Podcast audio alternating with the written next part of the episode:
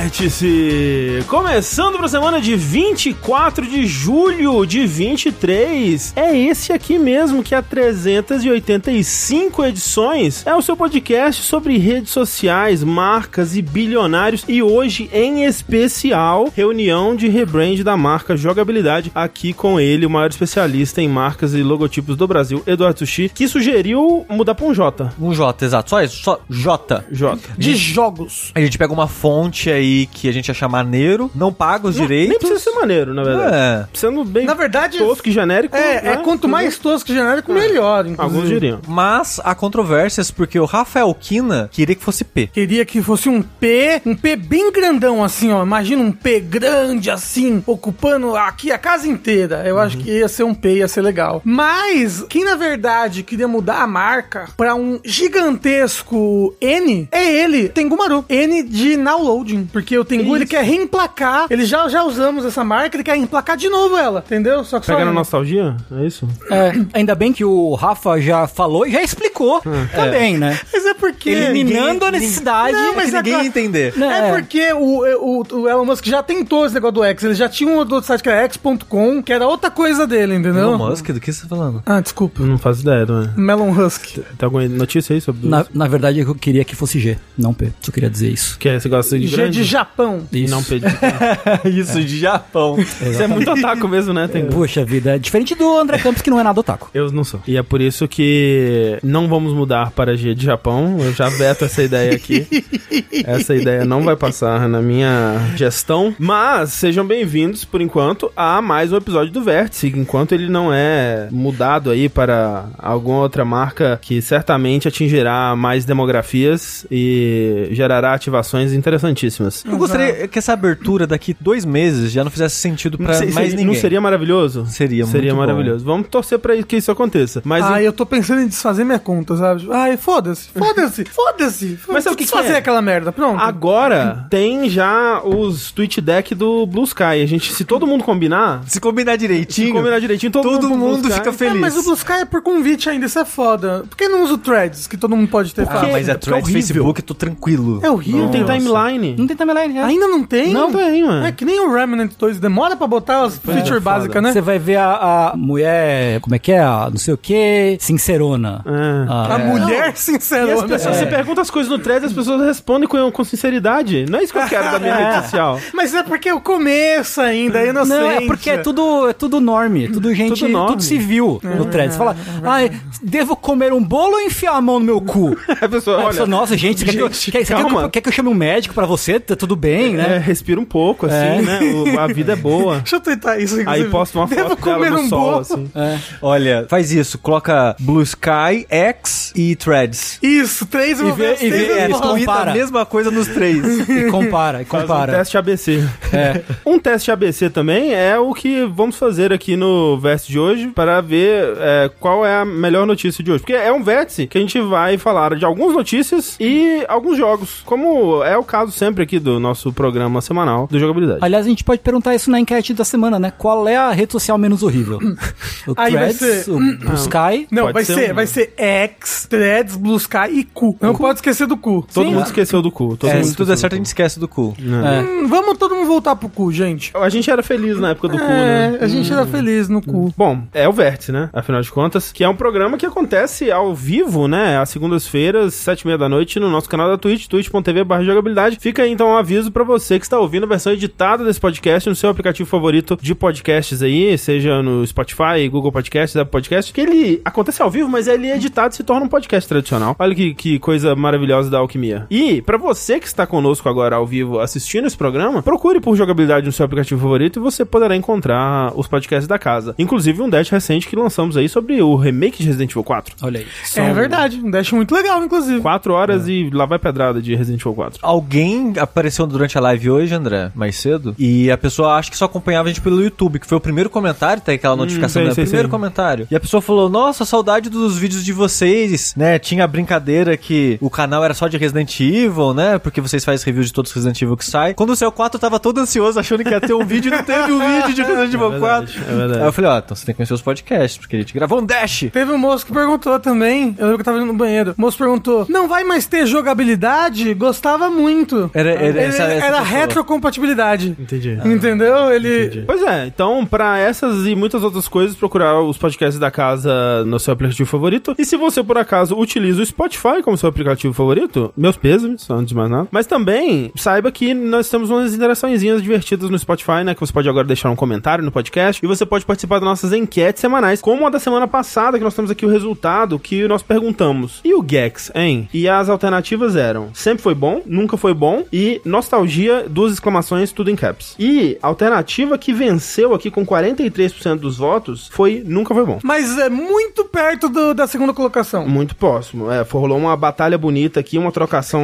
eh, justa. É, E a segunda era nostalgia. Nostalgia. Então, assim, Mas pouca, pouca Gex gente. é bom, gente. Eu me recuso a acreditar que alguém sente nostalgia por Jack, desculpa. Eu tenho muita. Tem Eu, eu, eu Sim. não- Caralho, eu me recuso a acreditar, Tem cara. um- Tem aqui, eu, ó. pe- eu peço desculpas, mas. Cara. É que o meu videogame de criança, de criança, quando eu era uma criança que tinha consciência de que eu era um ser humano, Aham. era o Play 1. E eu jogava muito Gex, o 2 e o 3. E não tinha nenhum senso crítico, então. Exato, não, eu, É, esse é o não, lance. eu não entendia nada, é tudo em Exato, inglês. exato. Mas eu gostava porque eu era, a fase que era, eu era um vampiro, a fase que eu era um coelhinho da Páscoa. Entrava na TV. Exato, era muito legal. Eu gostava porque era uma lagartixa que andava na parede. É só isso.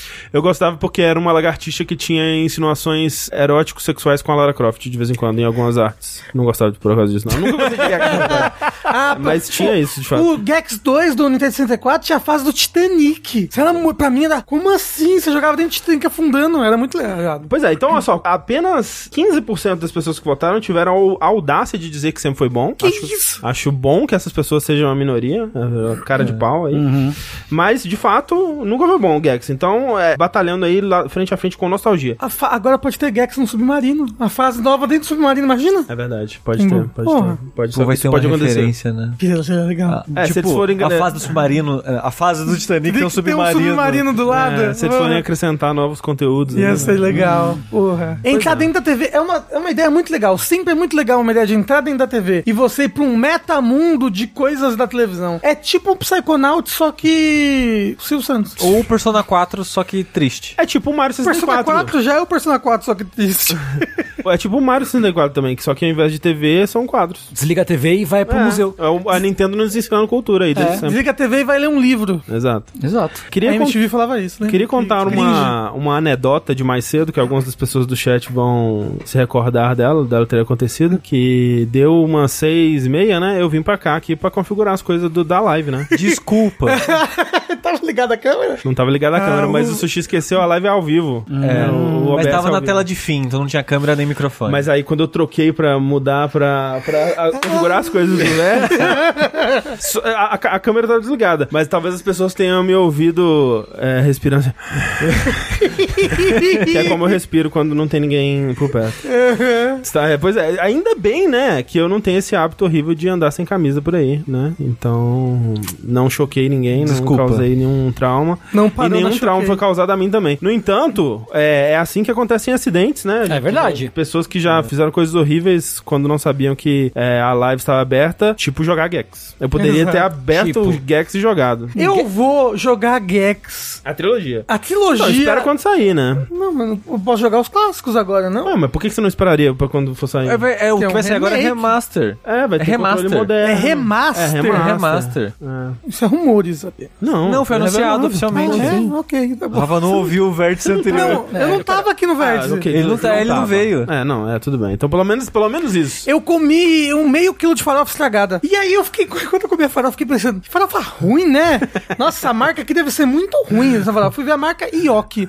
Eu, não, a Ioki não era tão ruim assim. Comi, comi, comi. Aí continuou comendo. Tá ruim, É, né? não, eu comi, eu a- comi, a eu- reação é óbvia, né? Mas Você eu- continua eu- comendo. Eu, eu comi o prato inteiro, achando, nossa, que farofa horrível, né? Que farofa ruim. O que qualquer um faria. Aí fui pra casa, comecei a passar meio mal. Hum, nossa, tô mal, né? Que estranho. Hum, tô indo muito no banheiro, eita. Aí fui ver a farofa e a farofa venceu em janeiro. Aí eu, eita, talvez por isso que eu tô com vontade de vomitar. Aí eu falei, André, vou ficar em É, casa. mas é uma questão importante. Você tava comendo essa farofa pura? Como é que é isso? Não, eu, eu- assim, eu- a, a janta, a janta, o almoço era arroz, feijão e bife. Hum. Eu botei arroz, feijão, meio quilo de farofa e bife. O correto. Entendeu? Ok, eu tá gosto muito de farofa, misturar com feijão. é- farofa é top. Eu como farofa Só que tava muito ruim a farofa, fica aí. Eu como farofa Eu pura. como farofa pura. De vez em quando é uma colheradinha assim. ah, Ah, não. Aí é muito farinhento. É que nem a pa- paçoca caseira lá. Mas é o pó do sabor. Ah, não, eu preciso dele, dele combinado com algum tipo de E pão com umidade. farofa. Não dá, muito, muito seco. Mas Não. só pão com farofa? Às vezes. se você colocar uma pão, manteiguinha, linguiça um e requeijão. farofa. É, Não, então, mas tem que que- ter uma, uma umidade. Mas tem que ter linguiça em casa. Você faz assim: pão, farofa e pimenta. Que isso? Olha, eu comeria um pão farofa e pimenta. Porra, mó bom. Tipo, comia tanto isso na hora da madrugada da larica, assim. Tava ali na internet depois que. Uma, mante- uma margarina, não? Às vezes, Ah, né? Nossa, eu já, eu já comi muito batata palha pura. Nossa, Na sim. madrugada, Não, não tenho o que Pelo Sim, comer. sim, menos. Aí sim, sim, Mas, aí pô, sim. chegava aquela hora assim, passou da meia-noite, pulso único. É a hora que tá pra usar bem a internet, entendeu? Eu não vou me dar o trabalho de ligar a luz da cozinha e ver se tem alguma coisa pra comer. Eu vou comer um pão com farofa e pimenta, entendeu? Sabe o que, que eu comia quando tava com muita fome, assim, Ah. de madrugada, adolescente? É granulado. Tinha granulado de. Sim. Eu pegava colheradas de granulado. Hum, hum, hum, hum, Que delícia. Já fiz muito isso também.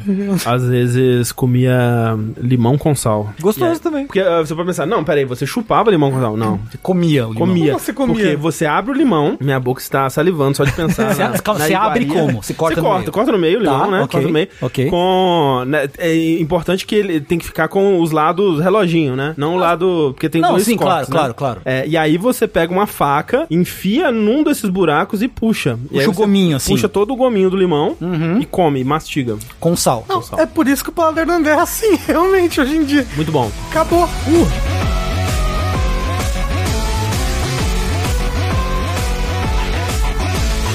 Nas notícias de hoje, infelizmente, não tem nenhuma notícia sobre limão. Aconteceu, acho que semana passada, a dubladora do Persona, não lembro qual, se foi do 4 ou do, do 5. Uma dubladora de Persona teve que desfazer a conta dela de Twitter, das coisas mais, do 5. Que ela começou a sofrer um hate absurdo. Por quê? Olha que loucura. Algum alguém Algum do alguém. Hum. Twitter, dubladora da Futaba, do inglês, inglês, pegaram e fizeram uma inteligência artificial com a voz dela. Uau. Ah, eu lembro. Pra eu vi botar isso. ela pra cantar música. Hum. E aí essa- essas músicas começaram a tomar strike. E por estar usando a voz dela, né? Começou a pegar ruim pra ela. Acho que ela, sei lá, pediu pra tirar, alguma coisa assim. E aí começaram a, a dar hate nela. Como é que ela faz um negócio desse pra, pra tirar? A própria voz tá sendo usada Exato, por um a uma própria inteligência voz artificial. sendo de robô do, de outros lugares. Caraca, porque Ela é, teve que desfazer o Twitter por causa disso. é muito doido. Tipo assim, a- a- o que tem. Eu cliquei num vídeo e agora o meu, meus recomendados do YouTube é só, tipo, as vozes mais, im- me- mais improváveis do mundo cantando músicas mais improváveis ainda. Tipo, ter um, sei lá, Manuel Gomes Azul Caneta cantando Tim Maia, sabe? Umas coisas assim. Aham. E assim, o que isso vai causar problema, né? Ou já tá causando, né? Exato, Inclusive. já está causando Doideira. problema. E, a- e a- Impressionante. as pessoas não, elas não têm noção de que é no mínimo antiético Não. você usar a voz de outra A gente pessoa. já chegou a essa conclusão. Não! Ok. É, mas é, o foda é isso, né? O foda são os tech bros, tech pessoas aí da internet que você é velha está indo contra a onda da inteligência artificial. Não, calma, eu só quero que não usem a minha voz pra fazer coisa que eu não quero com ela. Se possível. Ou aparência, É, ou arte. é, ou qualquer Uhum. Ou outra coisa. tudo. Ou tudo, né? Já pensou uma coisa assim? Dito isso, vamos voltar aqui para a nossa programação normal e dizer com muita alegria, muita satisfação, que no Verse de hoje não teremos nenhuma notícia sobre a compra da Activision. Eu não acredito. Que mentira! Sejam bem-vindos ao inferno. Vocês caíram no meu velho truque. Nós temos mais uma notícia sobre a compra da Activision aqui. Só continuando rapidinho, dizendo que no vértice passado, né, a gente tava falando que o prazo da compra iria expirar no dia 18 de julho, que foi na terça passada, né? E rolava-se aí uma expectativa, né, uma, uma- presumiam, né, que iriam finalizar a compra da Microsoft, a compra da Activision pela Microsoft até dia 18. E aí tava aquela, o que que vai acontecer? Vão fechar sem o Reino Unido aprovar? O que que tá acontecendo? Será que vai vão esperar, mas se esperar vai ter que pagar a multa e o que que vai acontecer? E aí não aconteceu nada porque eles estão pra é, renegociar os termos aí com o CMA, né? Então a parada do CMA, que é o órgão do, do Reino Unido, é que a Microsoft ia, ia apelar a decisão deles e o julgamento ia começar no dia 28 agora. E aí, por conta de como as coisas estão indo, né? Já que agora basicamente é só o CMA que, que se põe no caminho ainda, eles estão dispostos a negociar com al- alguns termos, né, sendo alterados para satisfazer eles. E ambas as partes, a Microsoft e o CMA, concordaram em pedir para pausar os procedimentos legais e eles querem chegar num acordo fora dos tribunais. E aí, vendo isso, o, o, a- o board, né, o conselho administrativo, tanto da Microsoft quanto da Activision, Activision chegaram num acordo de estender o prazo da compra para além do dia 18 de julho e foi prorrogado aí para dia 18 de outubro. Então nosso pesadelo ainda não acabou. É. Mas assim, o mais provável é que antes desse prazo a gente veja esse- essa parada sendo fechada a qualquer momento aí, porque ah, os caminhos estão abertos. Eu acho, André, não dou 30 dias pra isso daí tá fechado É, e... eu- eu e- diria e também. estando fechado, vocês acham que vai demorar quanto essa transição, assim? Pra gente começar a ver coisa da Activision no Game Pass, essas coisas assim, ou o que, que você tá falando? Não, porque assim, vai haver uma transição, certo? Ah, Da- sim, mas isso demora. Esse tipo de Ah. coisa demora. Tipo, pra. Trocar liderança. Trocar, é, essas coisas demoram um pouco mais, Bo- assim. Bob Kotick, por exemplo, ele vai embora imediatamente? Eu, eu acho que na época eles falaram sobre Eles estavam isso. falando sobre o que, que aconteceria. É, que ele não sairia por uns três anos. Tinha- Mentira, tudo isso? Tinha, tinha um período. É, eu acho que ele não ia É. falar. falaram. Eu não lembro de cabeça, eu tô chutando aqui. Mas eu lembro que falaram que ele, tipo, ele ia continuar na liderança por um tempo X e depois, né? Caralho, Aí que coisa mudava. horrível, gente. Mas os jogos, eu imagino que vai ser bem rápido, É, os porque a jogos eu compra acho da que vai ser. Uhum. Bethesda, por exemplo, foi tipo menos de um mês. Foi super rápido, né? É, já Então, tava lá. mas aí outros processos assim, eu acho que a gente vai ver mudanças administrativas mesmo dentro da Activision Blizzard em termos em coisa de um ano assim, ao, ao Uhum. longo de um ano. Ó, o chat tá lembrando, é um ano. Ok, um, ano, um ano dá pra aguentar. Ô, eu tava vendo um negócio de, de, de dinheiros que CEOs ganham, né, de empresas de videogame. Tipo, o Bob Kotick ganha muito, Muito. muito. E aí, sabe, sabe que o CEO que ganha pouquíssimo? Da Nintendo. Exatamente, era um negócio desse que eu tava vendo. O CEO da Nintendo ganha muito, muito, ganha 3 milhões. É por isso que tá Digo, certo a muito pouco, Nintendo cobrar a mensalidade do cara que foi preso por pirataria Tá lá. certíssimo. Tá certo, tudo tem, que- tem que justificado. pagar até morrer a Nintendo. Tem que agradecer a Nintendo por poder pagar pra ela. Exato. Eu, eu nu- nunca que eu piratearia algo da Nintendo. Deixa eu guardar minha mala aqui com Uhum. Que isso? 3DS. É. Rafa, o CEO da Nintendo não ganha tanto quanto o Bob Kotick, mas os acionistas. Não sei. Que às vezes o acionista leva mais nessa, né? Ah, não, do... Porque o dinheiro tá indo pra algum lugar. Assim, acionista da EA deve ganhar pra caralho. Pra caralho. Call of Duty. Peraí. Co- Call of E Duty. aí, Call of Duty, Eu- algumas Call of coisas. Duty, E aí, né, não é da EA. Activision. Activision. Mas da EA também deve ganhar Ah, com muito. certeza. Mas da Activision deve ganhar muito. Muito, muito. 15 milhões só e ele come como? Desumano. É que são Não, milhões, desumano, né? desumano. Perdeu tudo, morando de Não, mas aluguel. é, são milhos muito grandes. Realmente ele consegue comer isso É, daí. então. Perdeu tudo, perdeu tudo. Dura um mês. É, rende pelo menos um mês, né? Ah, então. tranquilo. Ah, depende de onde você mora. São Paulo? Às vezes você enjoa ali daquele gosto de milho, mas tá. faz.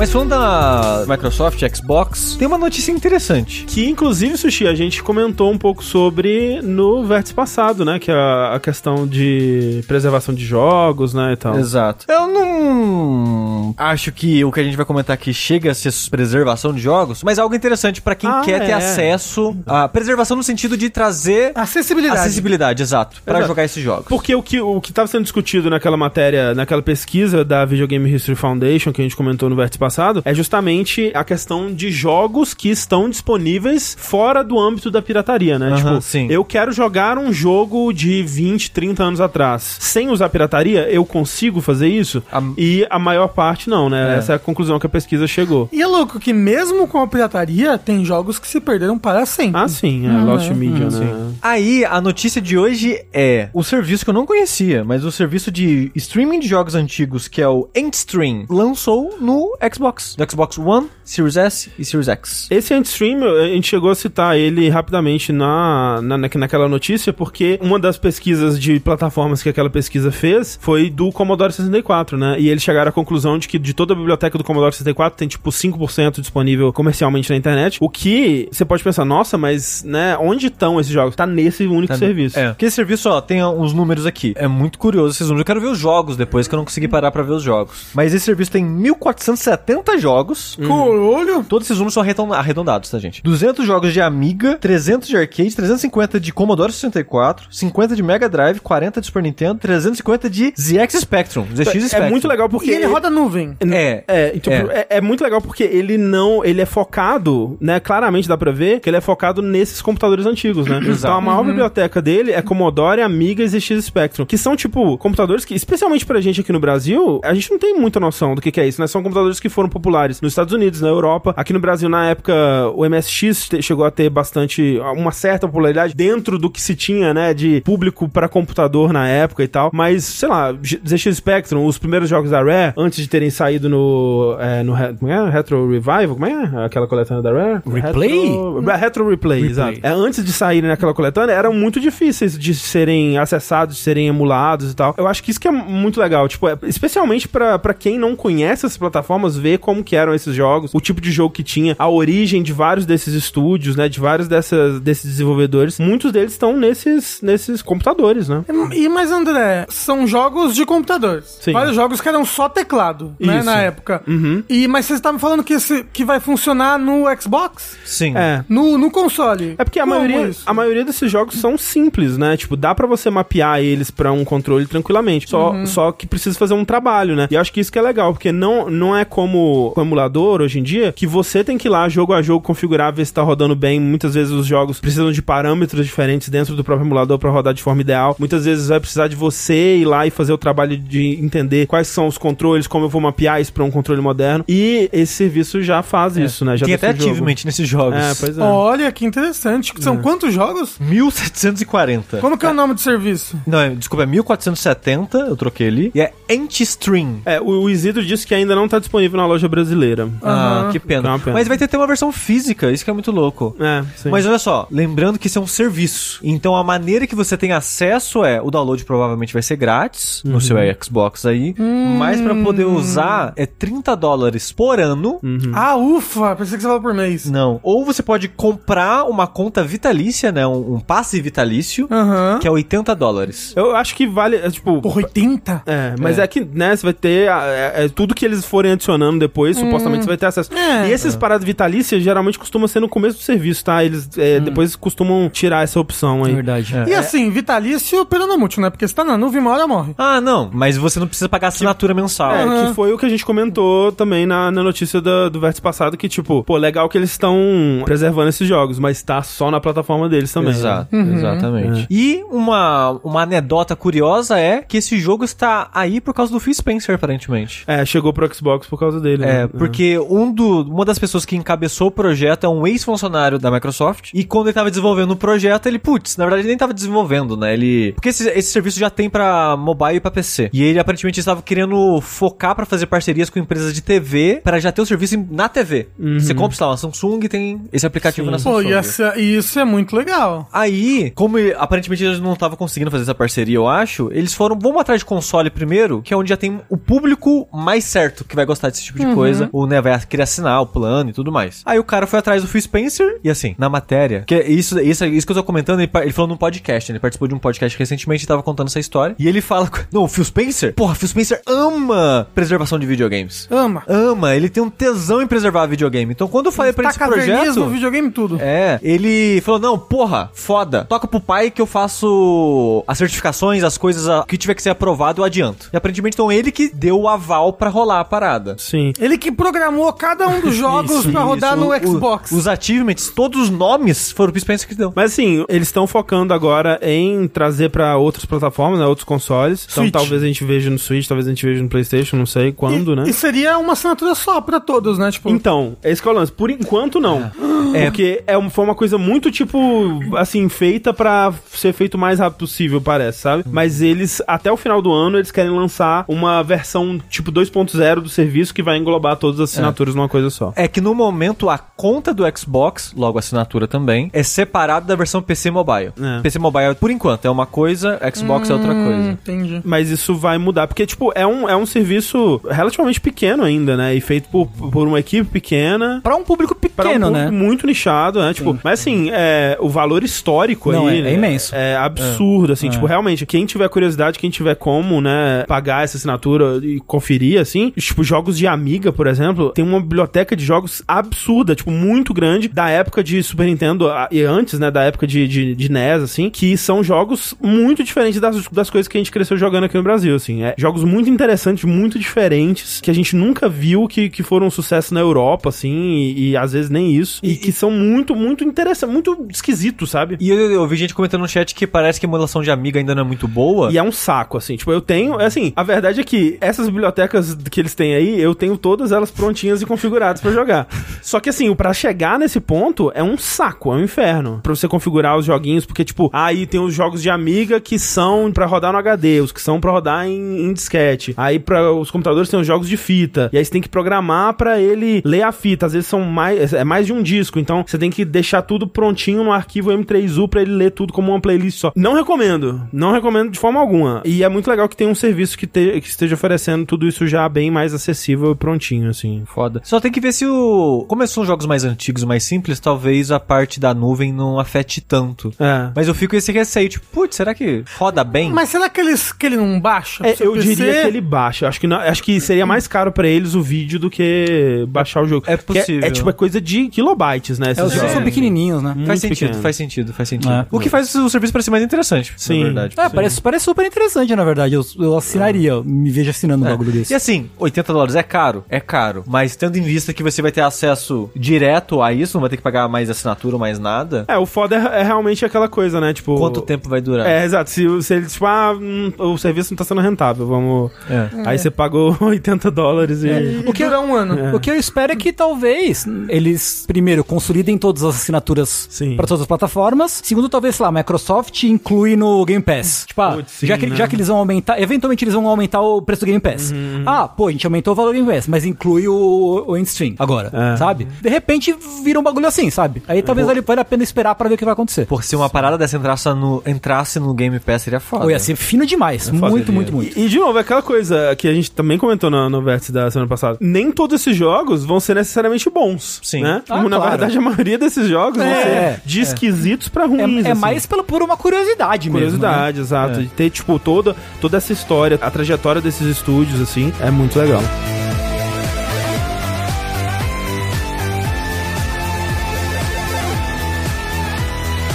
Sabe que outra empresa é muito legal, André? Qual outra empresa? Qual?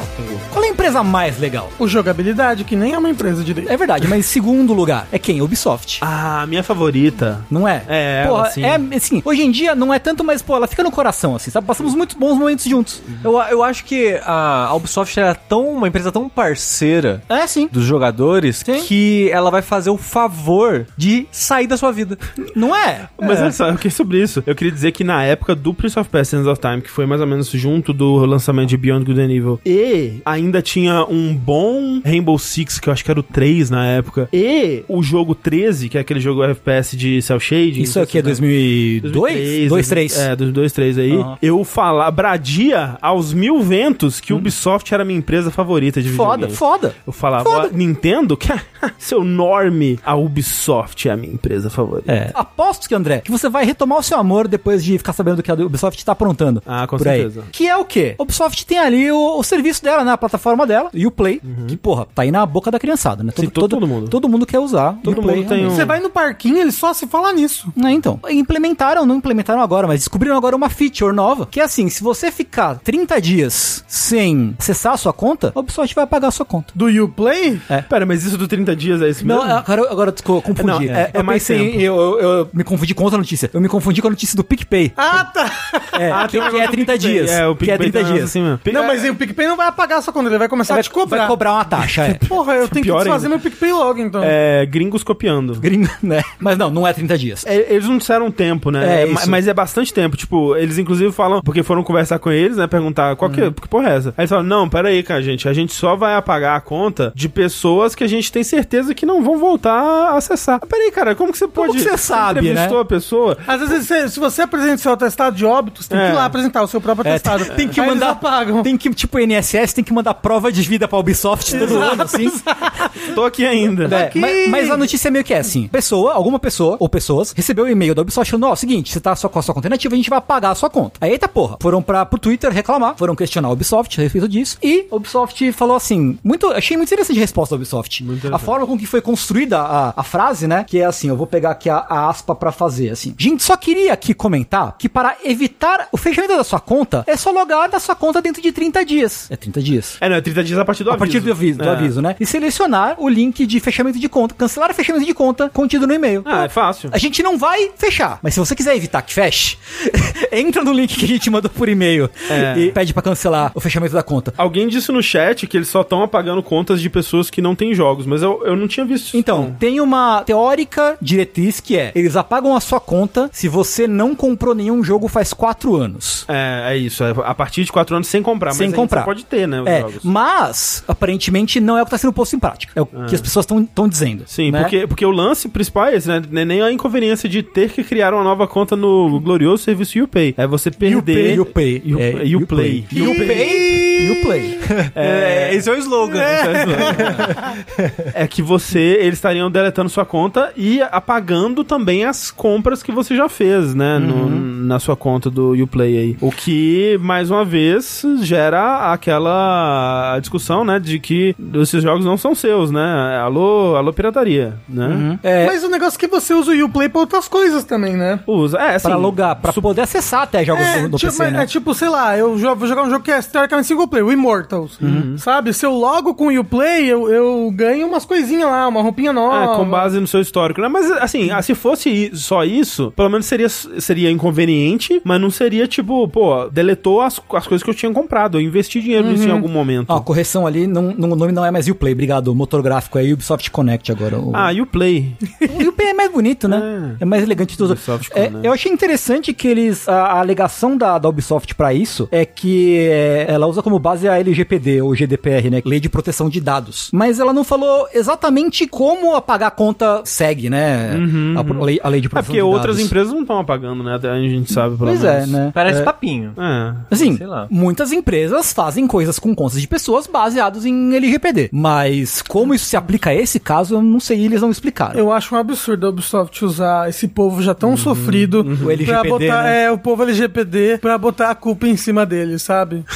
É, talvez seja isso, sim. Comentaram no chat, né? Sem contas em vazamento. Justo, faz sentido, mas assim, me parece meio arbitrário. Lésbicas, gays, polícias e Dogs. dinossauros. Dinossauros. Isso. É E isso. O P no LGBTQIAPN é de polícia. De polícia, caralho. São os infiltrados.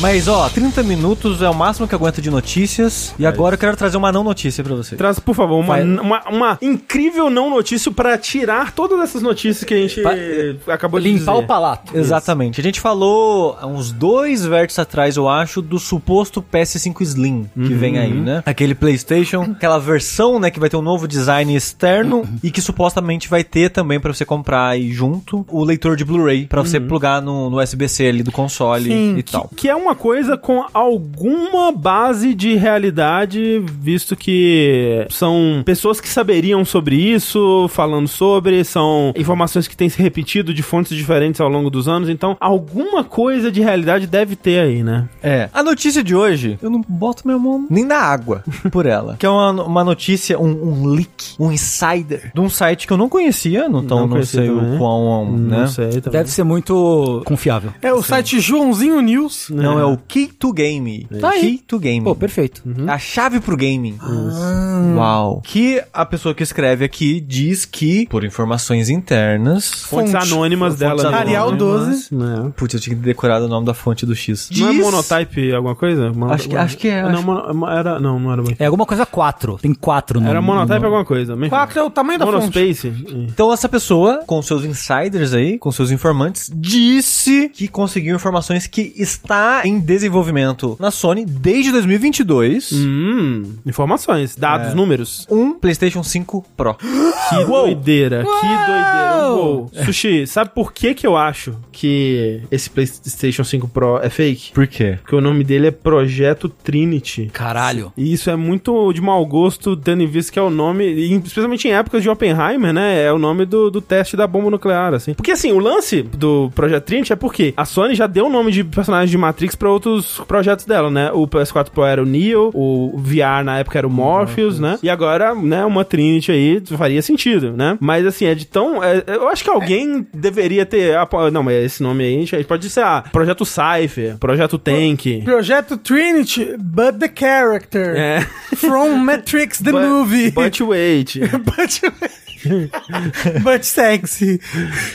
O- o- às vezes é porque o videogame esquenta muito, às vezes ele explode. Ó, vi aqui, hein? A fonte chama Special Alphabets 4. Ah, obrigado. Ok. É o nome da fonte do X É do um Twitter. belo nome. Mas assim, você acha mesmo que só o nome. Você acha que alguém na Sony ia falar: não, não, não. Esse nome de projeto de desenvolvimento desde 2022? Não, não pode. Eu acho que é de mau Porque em gosto. 2023 vai sair o filme do Oppenheimer. Mas Não, você não, confia pera, calma. no. Não, mas não é por causa do filme. Eu sei que o André tá falando do projeto Manhattan, desenvolvimento da bomba atômica e É, tudo mais. então, então. Mas você acha que, dada a Sony, uma empresa japonesa, ela não faria algo assim? É que é estranho, porque até o fato de que eles estão nomeando o personagem de Matrix nos seus projetos já é estranho o suficiente, né? Mas não sei. É realmente. Assim, a verdade é que eu acho que é fake porque esse site aí parece. Pois é, né? Eu ia falar, Tirado a sério, informação do tipo, cu. tem um monte de coisa, mas... um Mas é que assim, às vezes, realmente as- essas informações elas vêm de uns lugares meio obscuros, esquisitos. E assim, ah, eles estão desenvolvendo. Não duvido que tem uma equipe lá dentro que esteja olhando pra isso, sabe? Então, é que eu acho que eles talvez estejam olhando pra um próximo console. Não sei se essa geração teria Então, consoles de meio termo, e- né? tá,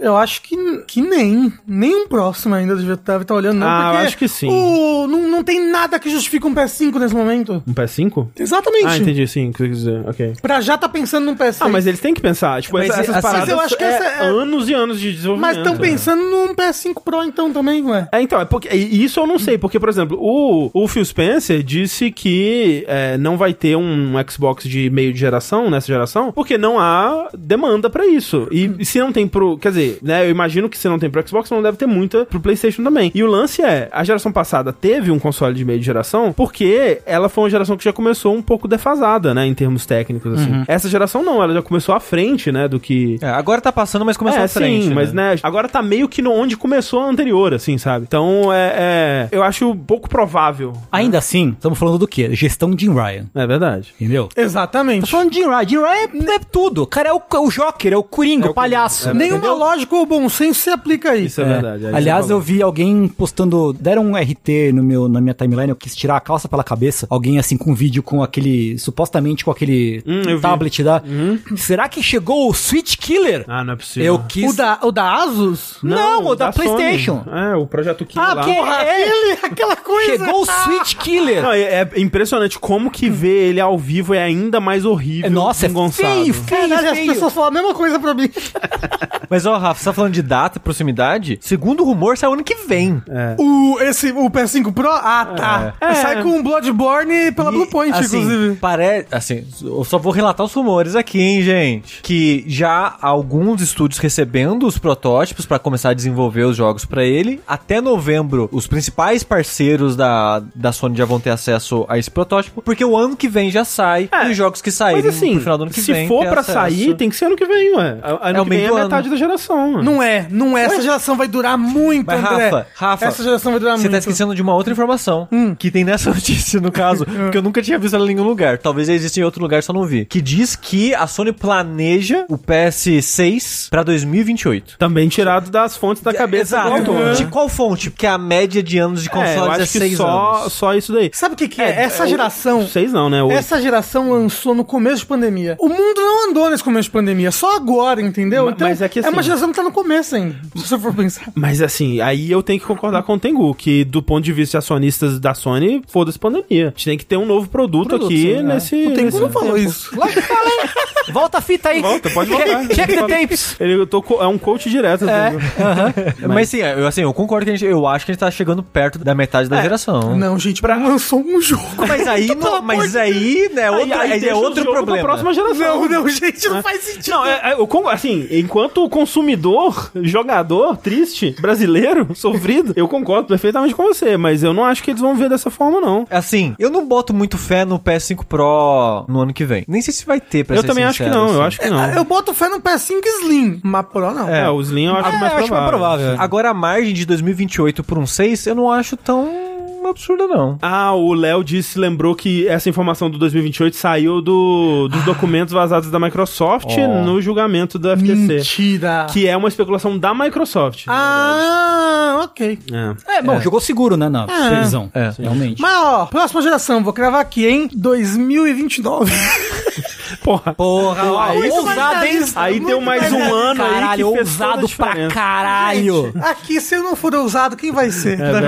verdade. Caralho, o Rafa é só joga é, me- mercado financeiro, day trader, tá ligado? É só alto risco, alta recompensa Exato. aqui. Isso, é isso mesmo. Joga e joga.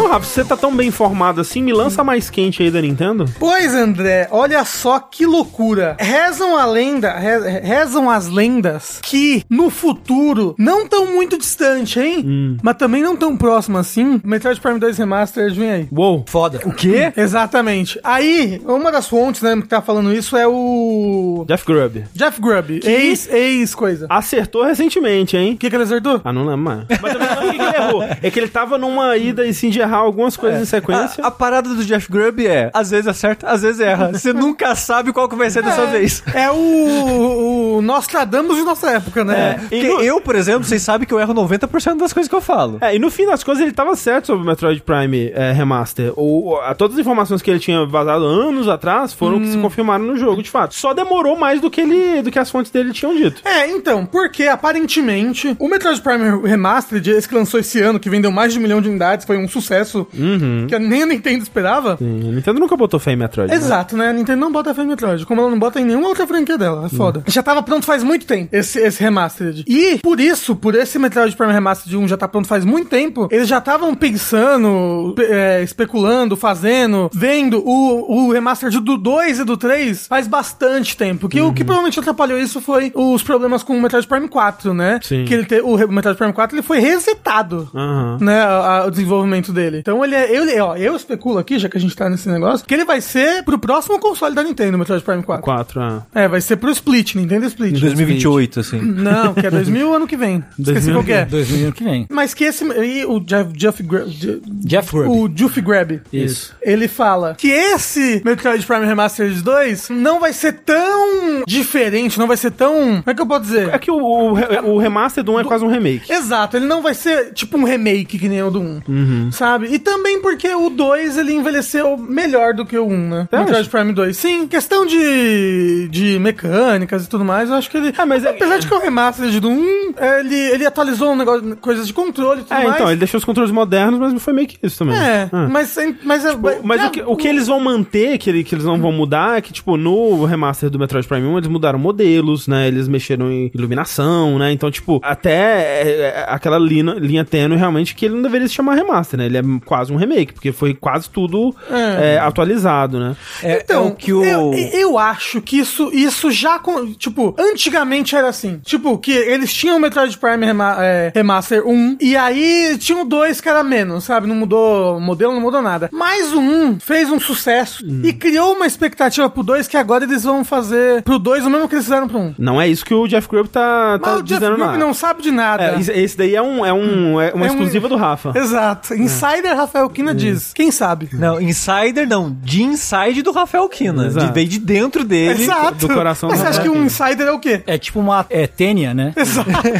É, tipo, na minha memória, o Prime 2 ele é quase idêntico ao 1. Não, ele é mais bonito, ele é mais bonito. É, sei, sei, não. E, as, Ou em, mais bonito. em questão de design, principalmente, é mais feio. Não, a armadura do acho a armadura de horrível as luz do 1, um, do 2 Nossa, é acho perfeita. Não, a de Horríveis. luz, a de Horri- luz. Horríveis, as duas. Não, não, não, não, não, não. A branca? As- ah, horrível, horrível, horrível. Meu Deus Triste, do céu. Hum. triste e tenebrosa. E, além disso, Rafa, ele disse que até o final do ano a gente também vai ter alguma coisa nova de Zelda não relacionada a Tears of the Kingdom. É verdade, é verdade. É. A Nintendo, ela sempre tem a. Tipo, tá sendo uma tradição já. É a Direct de setembro. Uhum. Eu acho que nessa Direct de setembro é capaz da gente ver alguma coisa de, quem sabe, um relançamento do Link Between Worlds pro Switch. Porra, eu pensei exatamente nisso. Putz, eu quero muito, hein? Eu acho que é mais provável, tipo, um Indie Waker HD, assim, pra ser Um sincero. Joy HD e o Twilight Prince HD? Talvez. É, o pessoal tá, tá muitos insights, até aquele outro. Foi o Jeff Grubb, né, que falou que ia ter Wind Waker HD Ah, e tipo Twilight Princess verdade. HD. Tá pra ter. Então, É. que tá pra ter. Talvez seja realmente um dos dois, ou talvez seja algum, algum projeto tipo o Link's Away. Então, agora falaram do chat aqui. O que ia ser forte mesmo é remake dos Oracles. Seria, até Remake do porque. Oreo. ele- é- Ia ser brabo. Um né? remake de Zelda 2. Porra. Não, não, não. É que o Zelda 2 é mais difícil. É porque o Oracle, ele é muito parecido com o que é o Link's Awakening DX, né? Uhum. Sim, sim. Eu acho que muito eles podem pegar a base, a engine do Link's Awakening DX, o estilo, e refazer os, os Oracles naquele negócio. Ó, Ah, mas fica a ideia aí pra Nintendo, Nintendo. Se quiser fazer um bom negócio, fazer uma parada que vai ser um sucesso, assim, vender bastante, vai na internet, baixa o- um software chamado Citra, aí você baixa a ROM do Link Between Worlds, põe os dois junto num pendrive e vende. Isso, e, Vai dar super certo. e deixa a tela cortada ao meio, assim. Deixa a né, tela no- sabe, cortada. no Switch. Isso, Exato.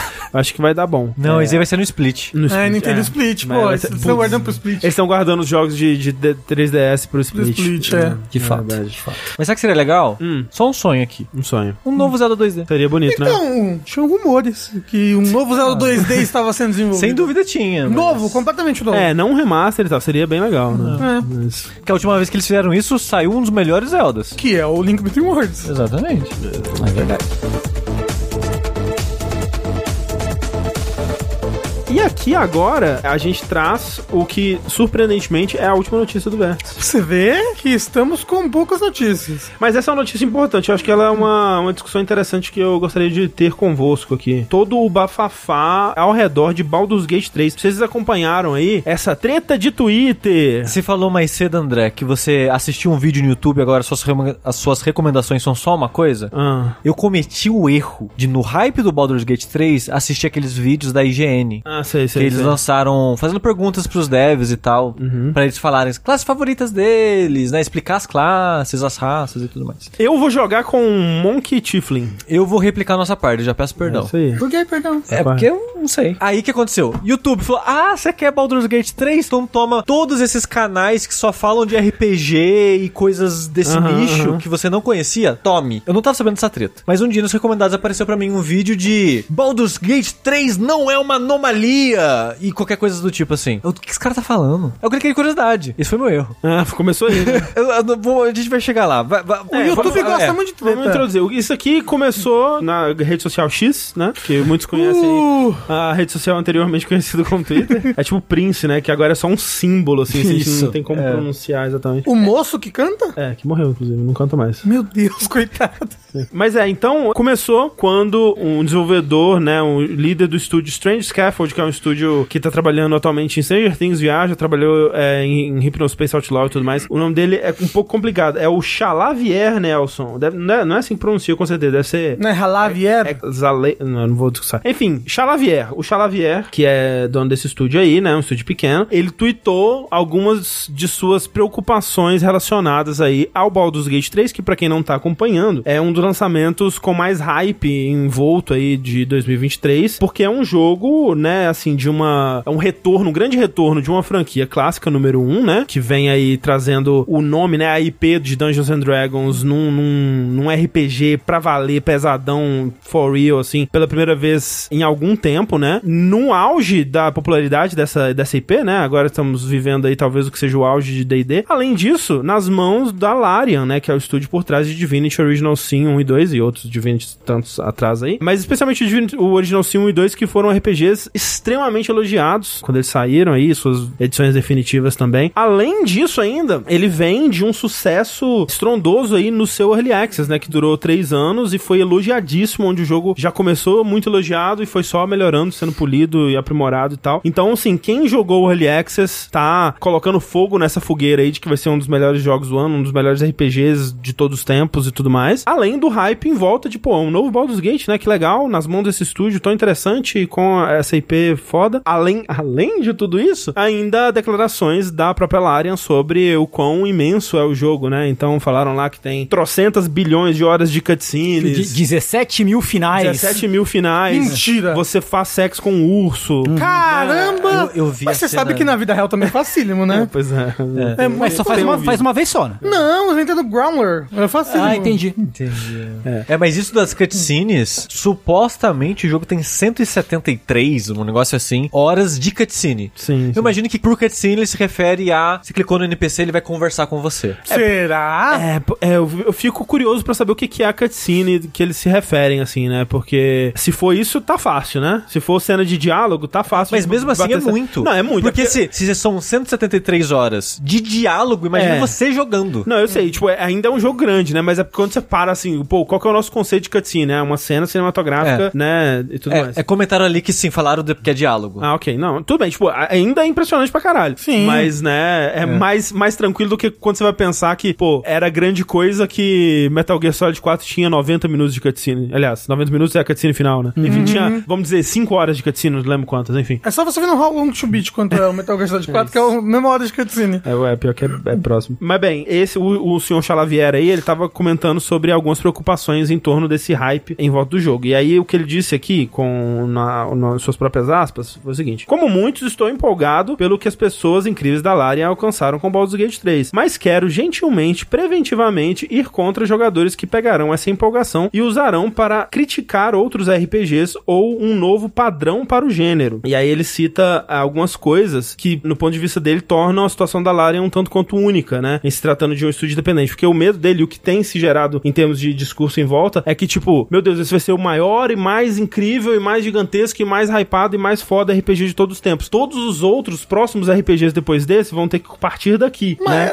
eu acho que essa pessoa tem ansiedade. Sim, mas calma lá, vamos, né? E aí ele cita algumas coisas que tornam a situação da Larian única em se tratando de um, de um estúdio independente. Primeiro, o ciclo de desenvolvimento do jogo começou em 2017. Segundo, eles têm dois jogos imensos servindo de base técnica e de conhecimento institucional antes, né? Que são os Original Sim. Terceiro, três anos de Early Access super bem sucedido, que renderam feedback da comunidade, polimento e fluxo de caixa. Quarto, mais de 400 desenvolvedores, né? Na equipe, uma equipe grande. Cinco, a licença de um dos maiores IPs do mundo, aquela coisa toda. E aí, por conta disso, ele diz que o Baldur's Gate 3 ele não pode ser considerado um novo padrão para a indústria, mas sim uma anomalia, né? Esse que é o, o lance todo da anomalia que o, o Sushi tava comentando aí, que muita gente tá pegando isso para dizer que e aí, né, começaram a dizer que ele, pô, mas você tá dizendo então que você espera que o a gente se contente com jogos de baixa qualidade, né, e tal. E aí a, a Cara, resposta as da internet pessoas. é isso. a internet. É. A, a- a internet é aquele, aquele sketch da, da pessoa que empurra outro no mercado É. e vira assassino de bebê, assassino de bebê. É isso. Que caralho. tem- A pessoa falou, gente, calma aí. aí eu, do quê? Calma aí? Quer dizer que você gosta de. de É. Jogo de- ruim? Exato, jogo ruim? É. Quer dizer que você é contra a felicidade? E é, realmente, porque é isso, tipo, na- nos tweets dele, depois ele respondeu, fez vários vídeos e tal, assim, falando mais sobre o assunto. Outras pessoas comentaram em volta também. Ele não tá fazendo pouco do jogo, ele tá dizendo que, tipo, cara, é um alinhamento de planetas o que tá acontecendo com a, com a Larian. E o que de fato é, porque é um, um- um caso onde todos esses aspectos, né, eles se juntam pra gerar um jogo muito impressionante, realmente. Porque você pode ter, por exemplo, um estúdio que tem o conhecimento técnico, que tem a experiência e o tempo necessário, e ele pode não chegar lá porque não tem o dinheiro, porque não tem a equipe necessária, ou, por exemplo, não tem a IP pra, que vai chamar a atenção também. É Um Ou você investimento, né? é, você pode ter, ou, né? Você pode ter um caso de um estúdio que seja imenso, que tenha um investimento, que tenha IP, que pode não chegar lá porque aí não tem a equipe, não tem o conhecimento, Pois é, é. é, experiência, não pode se dar o luxo, né, de passar 6, 7 anos trabalhando no jogo. Ao mesmo tempo, você pode ter um estúdio que tem tudo isso, mas que não tem uma comunidade estabelecida já em volta pra criar esse hype e chamar a atenção, porque a quantidade de jogo bom que a gente tem que ninguém fica sabendo, por exemplo, é muita coisa. E também, tipo, mesmo tudo isso, a me- vamos dizer que mesmo que você replique todas a- as condições que a Larian tem, você pode ter todas essas coisas e o jogo ainda ser ruim. Porque, tipo, no desenvolvimento de jogos, a gente não tem como ter certeza de que, com- mesmo com ingredientes bons, vai sair um jogo, um jogo bom. Tipo, pode acontecer de, de ter uma falha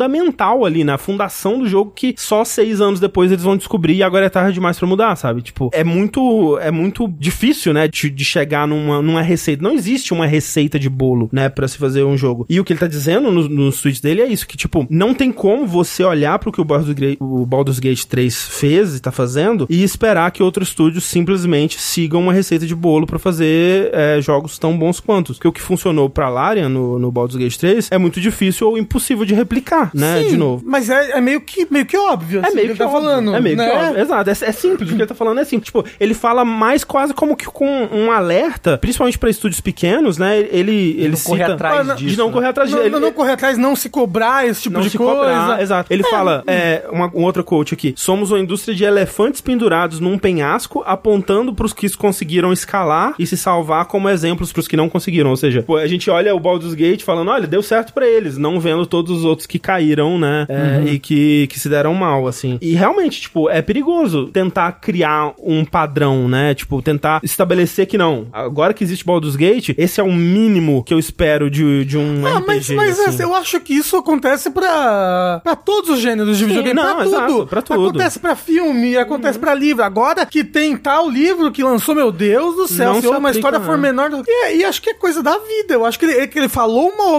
obviedade. Sim. Uhum. Talvez pra alertar companheiros desenvolvedores pra não se cobrarem a chegar nesse nível. Porque o jogo ele, ele, ele é uma- um ponto fora da curva, Sim, exatamente. total, total. E por que que isso virou uma discussão? Não tô entendendo. Mas, mas Eu vou chegar lá. é. Então, a gente, você já falou parte disso, Rafa. É do pessoal ficar ofendido, porque. É que tem mais coisa também, mas é, sim. é que Aí no- ele termina o tweet falando: E esse jogo é um cocô e todo mundo que leu até aqui, pau no seu cu. É. Mas a, a- a recepção que eu vi- tenho visto depois que eu vi que isso existia era muito de ai que preguiça das É isso. empresas, porque ao falar que isso é uma anomalia, quer dizer que você não vai nem tentar fazer algo do tipo que preguiça, É, hein? Que desculpinha. Que é isso, que tipo, esse, esse post ele deu uma, uma viralizada, né? E aí muitas pessoas, e muitas pessoas que trabalham na indústria foram opinar sobre, né? Então muita gente fez um coach RT, fez, né, acrescentou seus, seus dois centavos ali. E muitas dessas pessoas são pessoas de empresas é, que fazem jogos parecidos ou que trabalham em empresas de jogos muito facilmente criticáveis, né? Tipo, recentemente, sei lá, uma, uma Blizzard, uma Ubisoft da vida, assim, né? E aí começou a circular pelo Twitter e eu vi muita gente fazendo vídeo, como o Sushi View apareceu bastante pra mim, com títulos tipo assim: ah, devs da Blizzard, Insomniac e Ubisoft atacam Baldur's Gate 3. E eu fui procurar ver os, os tweets e, cara, isso não aconteceu. Tipo, não aconteceu de devs. Assim, não vou dizer que não aconteceu de nenhum dev atacando Baldur's Gate 3, porque eu não vi todos, afinal de contas, Todos os né? devs do mundo, todos né? os devs do mundo. Mas assim, os tweets que estavam sendo usados nessas matérias e nesses vídeos, que o tom do vídeo era tipo, olha que fracassados preguiçosos com inveja de Baldur's Gate 3, eles só conseguem criticar. E isso acontece porque é uma narrativa muito deliciosa pra essas pessoas, sabe? De Ah, tipo, porque, porra, o pessoal fa- faz vídeo no YouTube, que é engajamento. Ou É. então, tu, o- agora o, o, o X, né, a nova rede social, uhum. ela, ela tá pagando pessoas pelo engajamento, né? Chega final de mês, gente, é dia Uhum, É. o quê? Dia 24. Tem que- As tem pessoas querem engajamento, sério mesmo. Isso, isso dá dinheiro pra elas, é o É, é isso ganha-pão mesmo. delas. Então, elas usam qualquer coisa que elas podem pra fazer um tabloide. é, cria um inimigo, né? assim, Exato, foi e- um tabloide, é o The Sun, no Brasil. Tipo, e aí- aí fica essa narrativa de que não, pô, esses desenvolvedores eles estão tiltados porque eles não conseguem chegar no nível de um Baldur's Gate 3 e agora só resta eles falar mal e falar pra você não jogar e que não pode isso acontecer na indústria. E tipo, Qual o não nome disso na sua cidade? Aí tem uma foto do Baldur's Gate 3. é o nome disso. É realmente é uma coisa tipo muito é muito muito deliciosa, né, pro, pro interneteiro médio assim, né, de tipo não cair nessa nesse coisa. E eu fui ver E a assim, reclama da mãe vendo novela e comprando tititi. É a mesma coisa. É a mesma E eu fui ver, assim, os tweets, assim, eu peguei uns tweets que estavam citados nessas matérias, falando, olha aqui os devs preguiçosos e invejosos, e tipo, tem um tweet da Rebecca Harwick, da Grimlord Games, dizendo assim, não dá pra criticar o quanto os jogos AAA custam e, ao mesmo tempo, tornar essas produções o padrão pra julgar todos os jogos. Tomara que ninguém espere que uma equipe de 10, 20 ou 40 pessoas faça um jogo tipo Baldur's Gate 3. Perfeito. Ok, exatamente. Perfeito. Como falou, obviedade. Obviedades, perfeito, não tem nada a acrescentar. Qualquer pessoa com bom senso iria pelo mesmo caminho de Ryan pensamento. McCabe, da Insomniac, gerente de design da Insomniac. Ótima thread sobre por que usar um único jogo como base de expectativas para todos os desenvolvedores dentro de um único gênero não é nada útil. Tranquilo. Josh Sauer, né? Josh Sauer, da Insomniac, da Obsidian. As condições na quais Baldur's Gate 3 foram feitas são atípicas. Isso não é, de forma alguma, uma crítica ao jogo ou às pessoas trabalhando nele, que são obviamente dedicadas ou talentosas. Ter uma base sólida e os fundos para construir as coisas em seus próprios termos é algo inestimável. Perfeito, não tem. Isso foi usado. Olha, o Josh Sawyer tem inveja de Baldur's Gate. Caralho, gente, como assim? Ó, esse aqui é bom. O Nick Tringali, da Lunar Division. Vou acrescentar que se você joga e curte jogos indies, pode lhe ser benéfico ter um entendimento material da produção deles. E Perfeito. separar como você dá valor a um jogo da quantidade de tecnologia ou horas de trabalho gasta neles. Além disso, o conceito de um novo padrão a ser seguido para jogos me soa nocivo. Jogos não precisam aumentar em tamanho e complexidade tecnológica para sempre. Essa foi uma narrativa criada por empresas de tecnologia. Se a Larian quiser fazer um jogo menor da próxima vez, isso precisa ser aceito. E usado pra tipo, olha esses devs, cara, o cara Todo mundo apoiando o que, o que, o que foi falado inicialmente. Exa- E, tipo, todo mundo, tipo, não, porra, ótimo pra Baldur's é, Gate, é, incrível, é, jogo total. massa. E, tipo, Não, É. estão odiando Baldur's Gate. Os devs estão se mordendo de inveja. Assim, e eu sou o contrário até. Eu preferi que não virasse o padrão. Não, mas Ah, não. não. É, é, não, não, não, não, é. não Não, não. pode virar padrão porque não insustentável. é insustentável, exatamente. exato. É. Tipo assim, em termos até assim, pô, legal, em termos de qualidade, de polimento, de, de game design, se o público aba- abraçar e, e, pô, né, pra próximos RPGs for viável, né, usar algumas lições de game design que o Boss Gate 3 tá fazendo, ótimo, tomara que Normal. virem padrão, né, tipo, é assim que, que as coisas evoluem mesmo. Mas em termos de escopo, né, de ambição, de investimento e tudo mais, não tem nem essa expectativa, eu não sei se ela é sequer realística, né, porque falaram no chat, é tipo Hollow Knight, né, que Pô, o Hollow Knight saiu, assim, de um estúdio minúsculo, que f- passou anos e anos trabalhando no jogo. É um dos marcos, assim, do, do gênero Metroidvania pra mim, pra, acho que pra todo mundo aqui. E, tipo, a gente sabe, né, quando vai sair um novo Metroidvania de um estúdio pequeno, a gente já sabe, não, a gente não pode comparar isso com o Hollow Knight, porque o Hollow Knight é uma anomalia. É um ponto fora da curva. É, um ponto fora da curva. E tudo bem, tipo, tudo bem que eh, a gente fica, tá esperando o próximo Hollow Knight, o próximo jogo que vai dar esse passo a mais na, né, no gênero, como ele fez, mas não é o que a gente espera, não é o mínimo que a gente espera de, Exato. É. de- de- de novos jogos. Tipo, eh, a gente ainda consegue gostar de jogos que não são tão, né, bem resolvidos, por Ah, exemplo. Ah. tipo, ó, Blasphemous. Não é um Metroidvania Sim. melhor que Hollow Knight. Mas, porra, é um puta jogo legal. Um puta É, jogo em- bom. numa escala menor, até o Chain Deckles que a gente jogou no Sim, passado, sim. que é ótimo, e é um jogo que você não fala que foi dois malucos que fizeram, Exato, sabe? é bem fora da Exato. curva também. né? É, é bem É. fora da curva e também 700 anos de desenvolvimento. É. Então, exato, sim. exato. Eu acho que tem, mas tem uma questão aí que é assim, é o que a gente já falou lá do, da notícia do gamer sendo gamer. O gamer vai ser gamer. Uhum. Eu acho que a grande maioria das eu acho não, tenho certeza, que a grande maioria das pessoas não faz ideia. Isso, isso que isso que, que não sei se foi Josh Sawyer que falou, das pessoas conhe- conhecerem a realidade material do desenvolvimento. Foi o Nick Tringali. Isso aí não existe. Não. As pessoas, as pessoas não conhecem a realidade Mas material é, de desenvolvimento. as pessoas não conhecem a realidade material de... Do mundo. Não, é, do mundo, mas eu falo, por Sim. exemplo, de cinema. Não, de também filmes. não, também não. E, e é uma indústria que tá aí é, há séculos já, Uhum. né? Eu não, eu não acho que as pessoas, algum dia, o público gamer massivamente vai entender a realidade do que é produzir um jogo. Uhum. Até porque produzir um jogo é uma escala, é uma... Como é que eu posso dizer? É uma linha de produção com muitos conhecimentos se Sim, juntando sim, pra sim, formar um jogo. Sim, sim. Que as pessoas estudam a vida inteira pra ficarem mestres em um tipo de conhecimento do Uhum. que forma um jogo, sabe? E, e é difícil até que você cobre do público que ele, que ele tem esse conhecimento de como funciona a construção daquilo, mas que pelo menos as pessoas tenham um entendimento de que se eu não sei como tal coisa funciona, talvez eu não devesse tentar ser o maior crítico de- do mundo da coisa que eu não sei como funciona. Uhum. É que a Mas pessoa, aquilo, ela com- assiste um Did You Know Game e se acha formado já no Mas no é game aquilo, é, design. é- é- é muito normal que a pessoa, quanto menos conhecimento ela tenha sobre É, uma exato, área, exato. mais ela acha que ela conhece sobre É, aquela é área. verdade. Aham. Né? E quanto mais você conhece sobre aquela, mais você percebe quanto você não conhece nada sobre aquilo. É isso Sim, mesmo. sim. É. Você. Eu queria entender. Yuzubumafu. Por, por que que as pessoas pensam assim? Olha, tá aí uma pergunta. Não, é porque assim, o triste é que é muito comum essa ideia de que, ah, fazer jogo é fácil. Você vai lá, aperta uns botão, tá pronto, né? Acho que é isso. Aqui, cliquei na Unity, peguei um, Por- um Hum, porque- asset pack. É porque tudo, tudo que a gente vê de crítica, é de, de jogadores médios, digamos assim, pra generalizar um pouco, tudo é preguiça. Ah, nossa, Souls tem a mesma animação de abrir porta, nossa, que preguiça. Eu acho que isso é uma- alguma coisa. É um pensamento capitalista, esse Opa, negócio de é. preguiça pra trabalho, Sim, sabe? Então, Ah, sim. mas, mas a parada é que eu acho que esse é o adjetivo. É um adjetivo? Que eu mais vejo pra criticar coisas, aspectos em desenvolvimento. aham. Tipo, nossa, essa. Ó, tá, tá bugado. Que- Nossa, que preguiça. Os caras nem corrigiram os bugs. Nossa, essa animação. Nossa, que preguiça. Não, mas a- a- a- se alguém vê algo, algo bugado e fala que preguiça que essa pessoa nunca programou na vida. Não, mas, mas é comum. O triste é que é comum esse tipo de pensamento de qualquer problema é preguiça. Qualquer coisa que aconteceu no jogo, nossa, que preguiça. Ah, Eu- nossa, não foi tão bom, nossa, que preguiça. Eu culpo Martinho Lutero.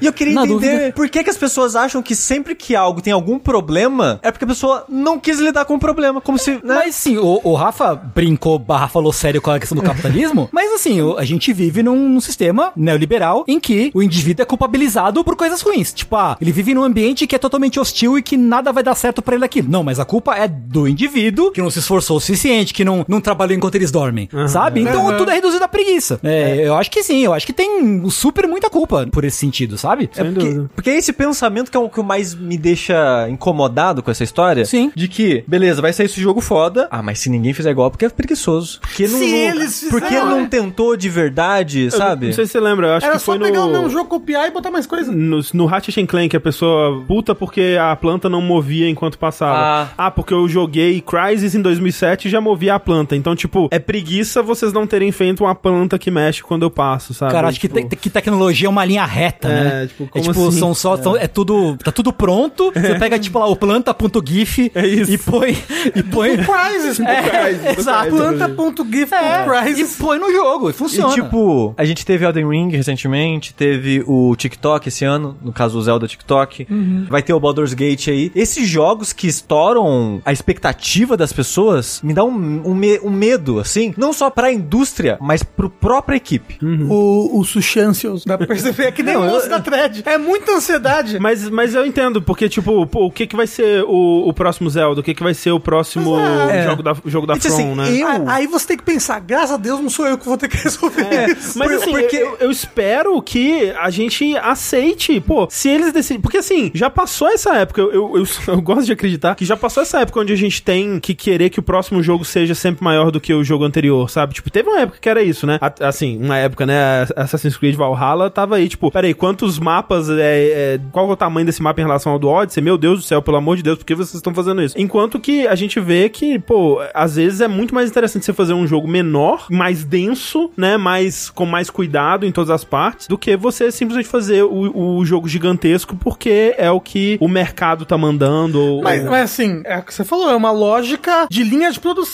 Uhum. pra jogo, é uma lógica de, de um jogo como ex- exclusivamente um produto, né? Uhum. E não uma obra de criatividade de várias pessoas, uma obra de arte. É. Sim. Até falar, né, o Starfield vem aí, né? O Starfield também ele pode ser nesse nível de, de absurdo, É. as pessoas, né? Mas o, o- o meu, o meu medo de consequência é porque, do pouco que eu sei, eu sei que isso não vai virar uma tendência de mercado, o Baldur's Gate. Tanto que é um gênero que é bem nichado. nichado, Sim, já. sim. E Mas, eu, mas aí que tá. Eu acho que o, o- muito dessa expectativa em volta é que se acha que esse Baldur's Gate ele vai estourar como o Elden Ring estourou, entendeu? Uhum. Ele vai ir pra um público maior que não tá acostumado com esse tipo de jogo É, normalmente. Vamos, vamos ver, né? É. Mas o, o meu medo é pro próprio estúdio. Que, tipo, a From, quando anunciou o Mardcore, o pessoal já tava. Mas pera, depois da The Ring é isso aqui que tá vindo? Uhum. Já teve um pouco disso. Sim. Nossa, mas é robozinho? Tipo, cadê meus Souls? Não, tipo, é, é- Não, e assim, e olha que o, o Armored Core era algo que já tava, né, sendo produzido junto com o Elden Ring e tudo mais. É. Então- Imagina o próximo, o Elden Ring 2, o próximo nessa linha. O que, que as pessoas vão esperar disso? Dito isso, dito isso, eu acho que se. Um, um mínimo de bom senso, você percebe que não precisa ser sempre maior e melhor. Então, mas eu não e, tipo tô falando do público, Hum. eu tô falando deles lá. O, pe- o peso neles. O que, tipo, ele, o que, o que tá se passando na cabeça da equipe, das pessoas, da empresa, tipo, a gente vai tentar igualar, vai tentar superar. Será que a gente consegue dar uns passos pra trás? Porque é foda fazer isso de novo? Mas, Sushi, pensa, se fosse você, você não teria em si a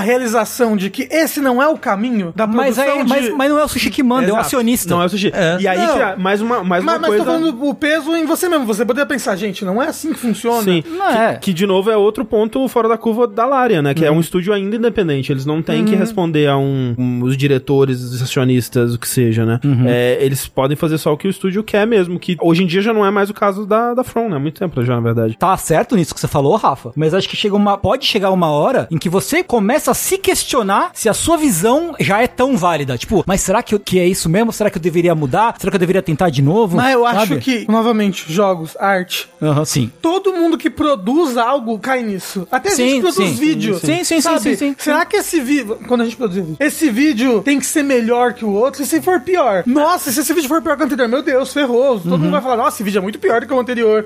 E, Tipo, não. ca- Cada vídeo é um vídeo, cada quadro é um quadro, mas, cada assim, jogo é um jogo. É Mesmo da mesma fácil de pessoa. racionalizar isso, difícil de pôr em prática. É, não, esse sim, tipo, eu até pensamento. acho que em termos das pessoas, dos, dos criativos da From, eu acho que eles entenderiam como o Rafa disse. Eu acho que eles já, já passou a época de eu suspeitar que a From não entende o próprio sucesso. Não, eu, eu sei que eles entendem, eu sei que eles entendem o que que faz os jogos deles especiais, assim. Mas, realmente, como o, o Tengu disse, não são Então, as pessoas criativas que vão tomar essa decisão. Uhum. Talvez se eles disserem, pô, Elden Ring foi legal, mas pro Elden Ring 2 a gente, pô, acho que seria melhor se tivesse um pouco menos de conteúdo, porque a gente teve que repetir muito chefe, teve umas coisas que a gente não gostou. A gente queria fazer um pouco menor. Será que os caras que dão dinheiro vão falar, ok, vai lá, vai lá, campeão? Não sei, eu tenho um pouco de medo também. É. Então, tipo. Mas aí, então, o que acontece, eu acho que é aquilo que p- aconteceu com o Assassin's Creed, É. sabe? Ele aumenta, aumenta, aumenta, aumenta, aumenta, chega uma hora que explode, que a- sabe? A é, bolha. satura. E, Tá e tudo. aí, você precisa dar passos pra trás. e eu acho que isso, isso, se você não tem a possibilidade possibilidade, não nem de do bom senso, mas a possibilidade de fazer isso, de dar passos para trás ou de mudar a linha de desenvolvimento que você tá seguindo, uma hora isso explode. Porque não existe recurso infinito para fazer um videogame. Seja de tempo, de pessoas, de dinheiro. Então é impossível o jogo infinitamente continuar crescendo. Sim, sim, sim, com certeza. É, mas, né, as pessoas que, que vão gerar esse- o desenvolvimento em si, às vezes não sabe disso, Até ou não o se próprio importa com É. O isso. Sushi está preocupado com o tô- psicológico dos desenvolvedores de Sekiro 2. E nem só isso, porque, tipo, essa é a qualidade de vida dessas pessoas, Sim. então é uma preocupação, e, né, é o meu hobby favorito, afinal Sim, de de contas. E eu quero que essas coisas sejam menores, mais concisas, que seja mais fácil, mais tranquilo para as pessoas se- fazerem. que elas sejam a visão das pessoas que sabem o que, que vai ser É. bom, né? E não a visão do que o mercado tá pedindo ou, ou justamente desses padrões que são tão perigosos de serem criados, né? Porque É. realmente criou-se uma um- durante um bom tempo um padrão de que se o seu jogo não for um jogo imenso de mundo aberto com 7 bilhões de side quests, o seu jogo não vai vender. E aí a gente viu um monte de gente tentando correr, é, né, perseguir essa, esse caminho. Muita gente se deu bem, muita gente mais e muito mais gente ainda se fudeu. Você vai pra jogos estilo Naughty Dog ou estilo PlayStation, né, é, p- jogo do pai triste, câmera no ombro, que tem uma certa fórmula, né? Eles seguem de cer- até um certo ponto uma- uma- um tipo de fórmula. Não é qualquer estúdio que consegue replicar isso, né? E muitos estúdios que tentaram falharam, né? O Zelda TikTok mesmo é um bom exemplo, que ele também foi criticado porque sequer se passava na mesma região, porque o mapa era mais ou menos o mesmo, né? O que eles fizeram no, no, no Tears of the Kingdom é muito interessante porque esses jogos que meio que são é, fora da curva ou que colocam uma nova barra no- no- em certas expectativas de qualidade ou que tentam coisas novas, tipo o Breath of the Wild, tipo o, o, o próprio Elden Ring, o Hollow Knight, o- o- outros jogos assim. O Hollow Knight não, porque ele é muito fora da curva nesse sentido, mas a maioria desses jogos eles vêm de uma, de uma trajetória de muitos, de uma base muito Sólida, É. né? muito sólida de, de tentativas e de evolução e essa coisa vai evoluindo. Tipo, a maior parte, tipo, você pega, sei lá, Witcher 3. Pô, olha o quanto que eles aprenderam aqui Do com um Witcher 1 e pro 2, dois, né? né? Nossa. Pra chegar no 3 e tal. E de novo, quando você vai pro Cyberpunk, você vê que mesmo você tendo a receita de bolo, essa receita nun- nunca pode ser seguida duas vezes pra projetos diferentes, né? Porque aí eles tinham a confiança, eles tinham o- as pessoas especializadas, eles tinham o orçamento, eles tinham o tempo, e ainda assim saiu um jogo muito problemático, né? Então, realmente, enfim, eu tô. A cabeça É. ping-pong aqui, mas é. Não, mas é uma discussão válida. Sim, sim. Exato. Sim, com certeza. E é, comentar no chat, ah, mas pô, videogame é um produto. Videogame não é um produto. Videogame é arte. É verdade. Ih, caralho, é, discussão. Outra discussão de Eita, Twitter, meu não, Deus. mas será que é arte? O Roger Como é, Ebert. que, como é que chama isso nessa cidade? Tem- Não, mas é sério, assim. Mas é a- sério, a gente, eu a, acho gente, sério a também. gente discute esse tipo de coisa justamente porque a gente entende que videogame não, ó- não é simplesmente um, um, um brinquedo ou uma. Não, não. Isso é desmerecer brinquedo, É, na até verdade, porque né? O, o brinquedo pode ser uma expressão, Claro, claro. uma forma de expressão. Sim, sim, Não, mas é artística. que realmente não é um produto, né? Não é só Não um produto. Não é apenas um É, produto. é uma coisa feita com intenção. E mesmo assim, vamos supor que fosse um produto e as pessoas estão criticando o produto. Eu posso criticar as pessoas que estão criticando o produto e discordar do ponto de, vida dela, do ponto de vista delas. Não, Nada Ah, sim. me impede, sabe? Sim, ainda, ma- ainda mais quando isso envolve pessoas, né? É, on- Exato. até ontem passou, passou na TV um- na TV do Japão uma coisa sobre Final Fantasy XVI, que eles entrevistaram o Yoshipina, o meu, meu tio, meu Yoshi tio Yoshi Paulo. Paulo, É que foi o produtor do jogo, né? né? Que é, que é produtor e diretor do 14, foi produtor do 16. E ele falando, nossa, né? Tipo, em linhas gerais, tipo, nossa, o que, que eu fiz pra vocês pra vocês falarem, falarem tão mal de mim, e da, da, tipo, da equipe, sabe? Falando da, de uma recepção negativa do 16 antes mesmo dele ter sido lançado. Hum. E até um pouco de- mais depois de ser lançado, né? E, e, tipo, é isso, sabe? Pô, o que, que eu fiz pra vocês? A gente tá fazendo o nosso bagulho aqui, o nosso melhor dentro da nossa proposta. E beleza, tá ligado? Pra que, que vocês estão criando um caso, é, fazendo um, um ad hominem maluco, assim, sabe? É doido. Fazendo uma, uma caça às bruxas, É, né? é, Tipo, é. Sim. Triste. Videogames! Videogames é quando ela alegria. vem. É isso aí.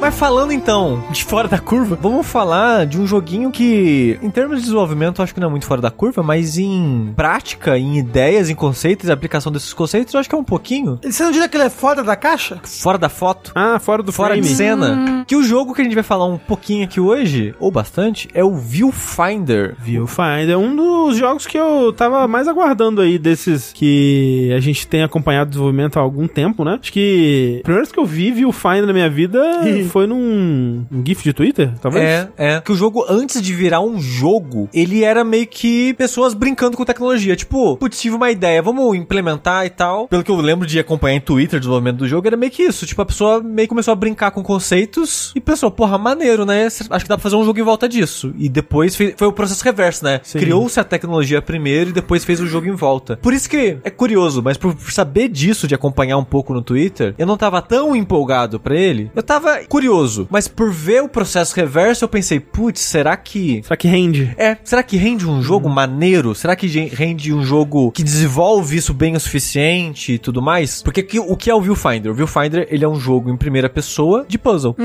Tem uma É. carinha de The Witness. The Witness, né? É, Uhum. ele tem uma vibe meio The Witness, ele tem até inspirações de The Witness em algumas coisas, que eu não vou entrar em tantos detalhes assim pra não dar spoiler, mas ele é um jogo de puzzle em primeira pessoa, que se passa num mundo, que eu já vou falar que você descobre bem rápido isso, que é meio que uma simulação virtual de algo. De algo? É, você não sabe exatamente do que é essa simulação. Qual que o lugar propósito é esse. dela, é. É. Hum. Mas é, é o- ne- nem é bem uma simulação, é um mundo virtual. Tipo um metaverso. Tipo o... É, Sword Art Online. Não, aquele jogo do robozinho, do robozinho que Matrix. todo mundo morreu. Coloca aí o comando, Soma. gente. É. Não, não. Do jogo robozinho. Talos Principle. Tá os Principal, exato.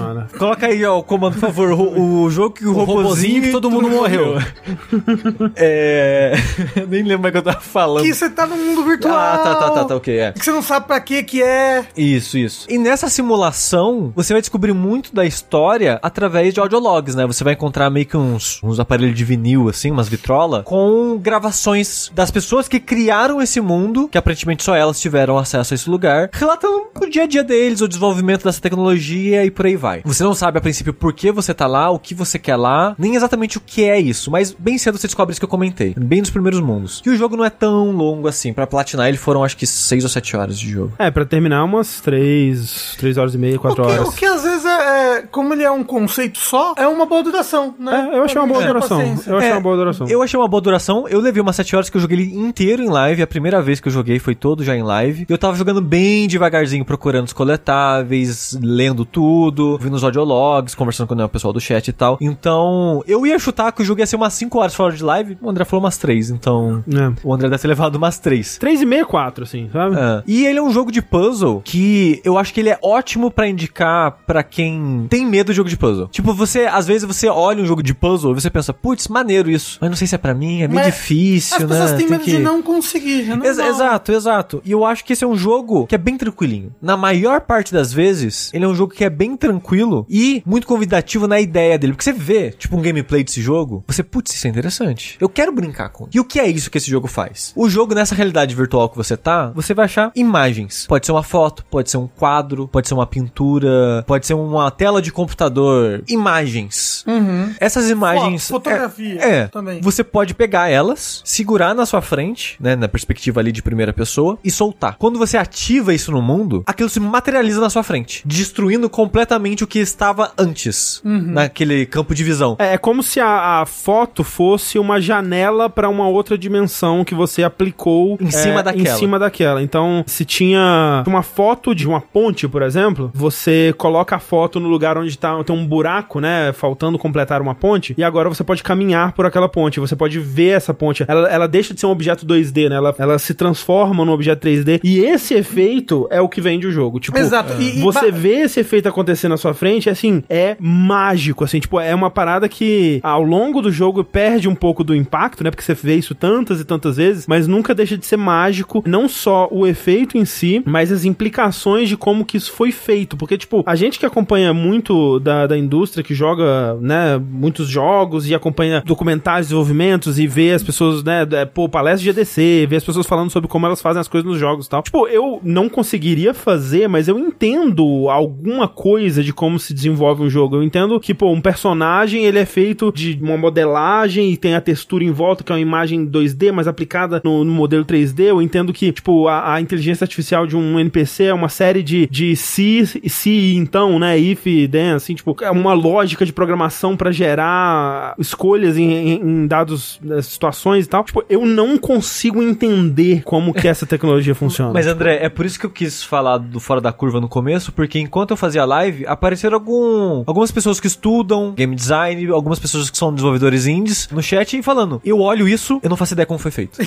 E pessoas. Eu não, eu não consigo entender. Porque não é só o conceito de, tipo, que você pode pensar, pô, ah, ok, a fotografia, ela é tipo um, um cubo, uma sala que você tá co- aplicando ao cenário. Mas não é só isso, é tipo, a transição da foto pra realidade, ela é imperceptível. Não é como se, tipo, tem um flash e agora o que era uma foto é o mundo. Não, tipo, não tem nenhuma piscada, não tem nenhum frame, assim. Tipo, você coloca a parada e aí você mexe a câmera e ela já é real, assim. É, tipo, é muito polido, é muito impressionante. É, tipo, é, é uma coisa inacreditável, É, assim. tipo, o efeito, você tá segurando a imagem na sua frente, você aperta o botão pra ativar, se você não andou, parece que não aconteceu nada. é, parece um condicionado, parece que a foto tá lá. É, e você só percebe que a foto virou realidade quando você muda o ângulo da câmera e você. É. Pera, caralho, as coisas sumiram e a foto é real. E o que eu ia falar, claro, é que depende da perspectiva em que você está olhando aquela foto também, né? Pra tudo. É. por isso que talvez um viewfinder, né? Você tá procurando a vista certa pra mudar a perspectiva daquele cenário, daquele mundo. Tem esse trocadilho, mas viewfinder também é o buraquinho que você põe o olho na câmera, né? É o nome do, desse negócio. Como é que é o nome em português? Viewfinder. Eu só, eu só entendo, eu só sei como viewfinder.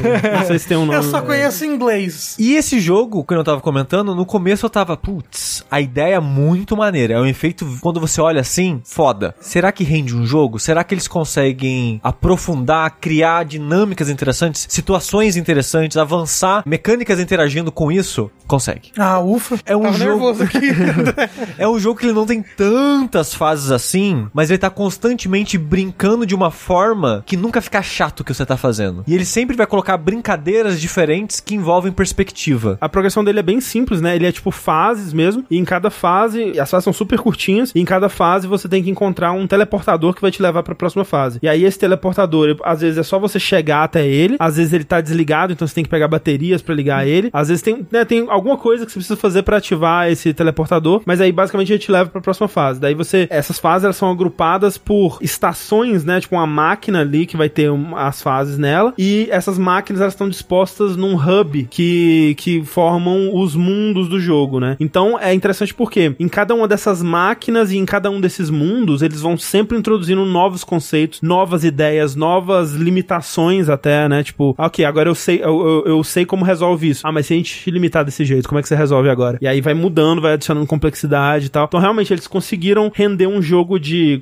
quatro horas, quatro, cinco horas assim, que ele realmente tá o tempo todo a- apresentando coisa nova, né? É, e não fica chato. Não. Eu achei que em momento algum eu fiquei, nossa, cansei, né? Era legal quando era uma gimmick, mas não. Eu acho que eles fizeram um jus à ideia no sentido de aproveitaram ela bem. Não, não parece que é só uma gimmick jogando, assim. Parece que o, o conceito foi ao contrário, né?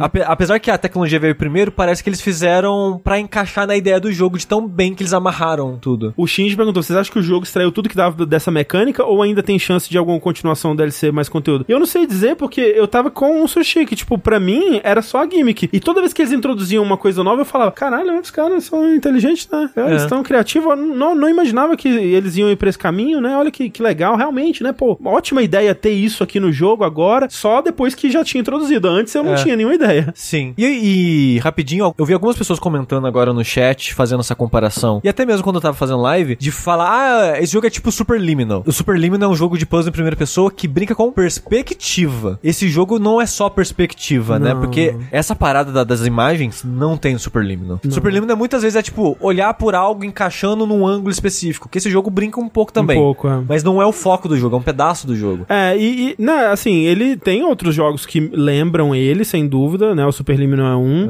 O, pô, Antichamber, né? Lá de 2012, 13, alguma coisa É, assim. por aí. Me lembra em alguns aspectos ele. Ah, O próprio Maquete, né? Tem algumas coisas que você fala, ah, coisa de perspectiva, né? Eu ente- consigo entender de onde vem. Maquete que tá no Game Pass, inclusive, agora. É, Como é que o Sushi diz que é, É, eu ruim? acho que não vale nem o tempo, mas. Que isso? É, mas eu não acho que esse jogo seja exatamente parecido com nenhum jogo. Tipo, no, no, no que eles propõem fazer, sabe? Ele me passa uma vibe meio que Portal, assim, sabe? De tipo, uma ideia mecânica super única que nunca f- tinha sido feita antes, mas que ao mesmo tempo é extremamente intuitiva. Você entende muito rápido, você pega, tipo, você consegue brincar com aquilo muito, muito rápido e ele vai explorando. Tipo, eu não acho que ele é tão bom quanto Portal, né? Pra deixar claro, mas fazia muito tempo que eu não tinha essa sensação. Acho que talvez desde The Witness, né? Eu não tinha É. essa sensação com jogo de puzzle. E uma coisa que eu acho muito legal é, é como que ele sabe brincar com as coisas. Que, tipo, no- na- acho que foi nessa última E3, teve um trailer do jogo que mostrou um monte de brincadeirinha. Tipo, ah, você entrando em desenho animado, você entrando num rascunho, você entrando em várias temáticas, estilos visuais, e quando você entra, o mundo muda o estilo visual, o som do passo muda, o som do pulo muda. É, cada, cada foto tem seu próprio espaço de som, né? Às vezes Sim. tá chovendo na foto, Isso. às vezes, né, tem efeitos sonoros completamente diferentes, assim, é muito interessante. E quando eu vi isso na E3, eu falei, putz, os caras. Entregaram o jogo todo. entregaram. Putz, eu tava muito errado, porque É. tem muita brincadeirinha com essas coisas, muita brincadeirinha, e muitas delas são troféus até. Então eu acabei achando muito divertido de. Vamos encontrar as coisas escondidas desse jogo, vamos brincar com esse sistema, que o jogo tá constantemente te recompensando quando você faz essas coisas, porque eventualmente você tem uma máquina de tirar foto, que você cria suas próprias fotos, e você cria efeitos pra essas fotos. E muitos desses efeitos vêm de brinde com os troféus. Então vai ser tipo um que o mundo vira melancia, a textura de tudo vira foto de melancia. Vai ser um que é preto e branco, um que é em ASCII, um que, né, efeitos. E era muito interessante sair brincando pra liberar essas coisas e, e pintar o mundo. E é um jogo que, pra mim, hoje em dia, eu tava comentando isso em live, hoje em dia eu. Se eu jogo um jogo de puzzle que eu sinto que ele não tá brincando com o sistema pra esconder coisas de mim, eu fico um pouco decepcionado já. Sei, sei. Então, tipo, por exemplo, Tipo o lance de contornar as sombras no, no, no The Witness, assim. Tipo isso. Ou as estrelas no Braid, ou as Ah. Uhum. estrelas no Talos Principal. Ou as estrelas em algum Uhum. Ou jogo. os bonecos de neve no A Monster Expedition. Aham. Fases secretas em outros jogos e tal. Eu fiquei muito mal acostumado com os jogos de puzzle que brinca com isso. Que tipo, Uhum. ó, é um jogo de puzzle que ele é em volta desse sistema. E tem esses desafios através desse sistema. Mas se você extrapolar um pouquinho, você consegue pular, sei lá, pular esse muro. E atrás desse muro tinha alguma coisa. E se jogo de puzzle hoje em dia não brinca dessa forma, eu fico um pouquinho decepcionado. Que eu vou achar ruim, mas eu fico um pouquinho decepcionado porque eu adoro Não, eu quando gosto os muito, jogos né? eles cutucam você pra tipo, ó, ó, tipo, e se você fizer isso aqui, será que tem alguma coisa? Agora eu tô com medo de ter alguma coisa nesse jogo que eu não vi, porque, tipo, eu achei esse. Ele tem um pouco disso, mas eu achei esse aspecto no, no Viewfinder bem leve, assim. Então ele é bem leve, ele tem uma brincadeira com a história, Sim. com isso que eu acho muito legal, Uhum. que coloca a sementinha na sua cabeça, tipo, pera, tem mais alguma coisa aqui? É uma Tem- moça tem que algo- tá se mudando. Tem né? algo que eu, não, que eu tô deixando passar? Se- será que eu consigo replicar isso em outros lugares? Uhum. E tem essas brincadeirinhas também de das telas diferentes, dos efeitos, as coisas escondidas nele e tal. Que, tipo, de fato não é nada muito absurdo, mas é algo que eu sinto que o jogo tá constantemente. Se você brincar com o sistema, tem. miga- Tem. Como que eu posso É, Você acha con- coisinha. Tem confeitos, tem É. coisas aqui pra você. É, essas brincadeiras nele eu, eu achei mais tipo isso, tipo, quase como se easter eggs ou, né, uma recompensa por explorar além do, do, do Sim. caminho base, assim. Mas realmente, é, inclusive, é- é, se eu for criticar alguma coisa dele, eu acho que é justamente isso. Porque, assim, é um jogo muito polido, muito polido, assim, e eu, e eu acho que é importante isso porque esse conceito dele, né, de você colocar as fotos e brincar com essa perspectiva, é algo que para poderia ser, dar muito errado, sabe? É muito fácil, assim, porque quem já mexeu com qualquer coisa 3D, ou, ou mesmo, tipo, pô, sei lá, o, o Tears of the Kingdom, assim, tipo, você posicionar um objeto 3D numa tela 2D, né, sem você ter múltiplos ângulos pra ver exatamente, às vezes é complicado. E você sempre conseguia colocar o que você queria no lugar que você queria. Tipo, tem uma, uma, uma polidez é, sutil nisso daí que pra mim é muito impressionante. Uma assim. polidez nas coisas funcionarem como, Como você, você acha. acha. que elas deveriam funcionar. Exatamente. Tipo, as coisas sempre funcionavam como eu sentia. Tipo, eu tenho essa parada de uma de ponte aqui, eu sinto que se eu colocar ela aqui, ela vai completar essa parte do, do mapa. Geralmente completava. N- é- Era, era muito raro eu colocar uma coisa ou tentar uma uma Solução? uma solução que não funcionasse. E tipo, até pra coisas assim, ah, física, né? Então, o chão dessa foto é aqui. Se eu colocar ela de cabeça pra baixo, tem um objeto, tem uma bateria. O j- meu jeito de tirar a bateria de foto era sempre coloca a bateria no teto, ela cai na minha cara, porque a física ficou invertida, então os objetos da foto caíram. E tudo isso funciona do jeito que você acha que vai funcionar, sabe? Você consegue brincar com as regras, né? Então, eles tiveram esse trabalho de, de polimento, né, que que faz a mecânica funcionar como você sente que ela deveria, o que é muito importante assim. E uma coisa que eu gosto muito em termos de, de polimento de mecânicas também é o botão de rewind, né? É, é uma sacada muito inteligente pra dar um. voltar a ação num jogo desse tipo. Porque normalmente jogo de puzzle é bom ter um botão meio que de limpa o puzzle, dá um retry,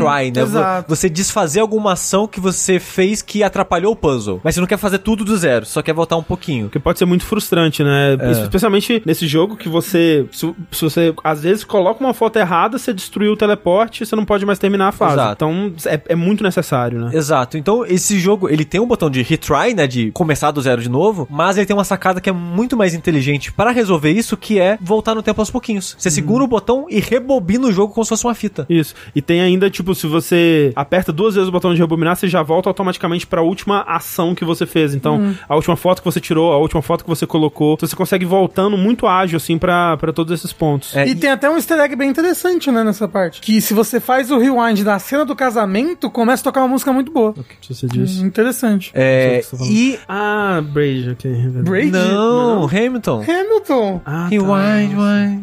O Rafa Era, fala. achei que era Toda... Brage. Toda minha Boa. referência é Hamilton. Nem sei o que mais que é Hamilton, Rafa. Nossa, sai daqui. Sai da minha casa. Eu não E- moro aqui. E, como o André falou, e ridiculamente polido essa parte de voltar no tempo. Sim. O que aí entra uma curiosidade. Esse jogo só saiu pra duas plataformas. É verdade, é verdade. PC, PS5. Acabou. É, ele não tá no Game Pass, né?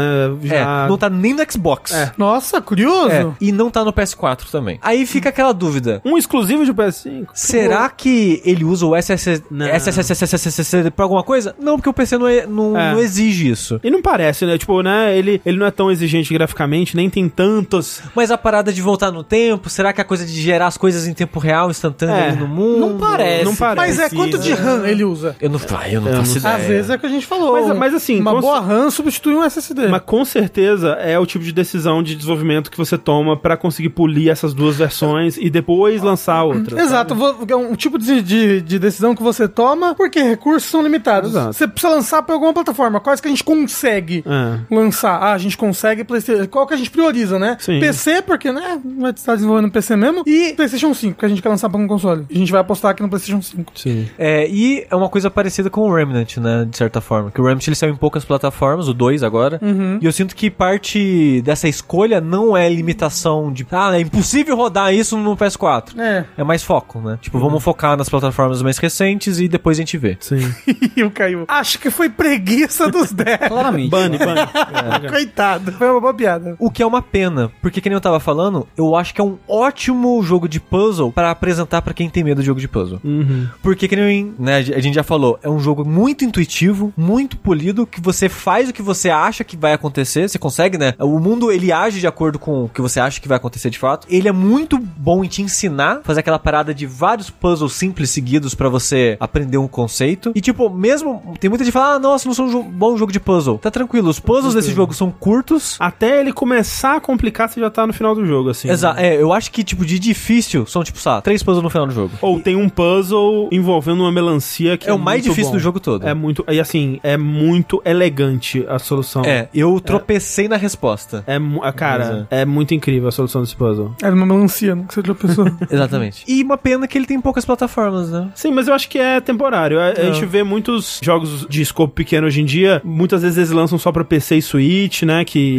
eu acho que são ah, das plataformas que mais dão Deu certo, certo né, pra jogos indies, né? É, e sei lá quando a decisão de trazer esse jogo pro PS5 e pro PC foi tomada, mas né, é a decisão que eles tomaram aí. E hum, com certeza vai vir, né, dentro dos próximos meses aí pra mais plataformas. Tomara. Eu só acho realmente que. E eu concordo, Sushi, tipo, com o que você falou que eu sinto falta dessa. dessa segunda camada, sabe? E eu senti falta dessa segunda camada no, no jogo, assim. Não só de ter, talvez, uma. uma mecânica a mais, mas uma, alguma coisa que amarrasse as partes do jogo numa coisa só. Que tornasse ele mais especial. Tipo, eu, eu penso, até, por exemplo, pô, na, no humor do Portal, na, na história do Portal, por exemplo, assim, sabe? Eu acho que por mais legal que seja a parte de puzzle do Portal, ele é um jogo tão memorável quanto ele é por causa da história, por causa da- da- do humor, das, das piadas dos personagens e tal. O próprio The Witness, assim, tipo, a gente lembra muito de The Witness por causa do segredo dele, e eu acho que faltou alguma coisa assim. Ele tem a história dele, que você vai acompanhar por audiologs, né, e diários e tal, mas não, não me pegou. Eu não achei que a história, em nenhum momento, ela conversava com o que tava acontecendo nos puzzles, né? Tipo, porque os puzzles você tá resolvendo pra conseguir atravessar aquele lugar. Eles não têm muita relação com o que a história tá contando, eles não têm muita relação com... Diretamente não. Não É. individualmente. É. É. Então eu achei, eu achei que faltou alguma coisa que amarrasse mais. assim. A única crítica que eu tenho ao jogo é, essa, basicamente. É, ah, o fato da história é que eu comecei bem instigado, porque tem um twistzinho no começo que é muito interessante. Hum. E eu fiquei tipo, ok, vamos ver pra onde isso vai. E eu acho que o jogo ele até se esforça pra criar personalidade né, nos personagens. Porque você tem basicamente quatro personagens que você vai descobrir ao longo dessa história. Odeio a Jessie.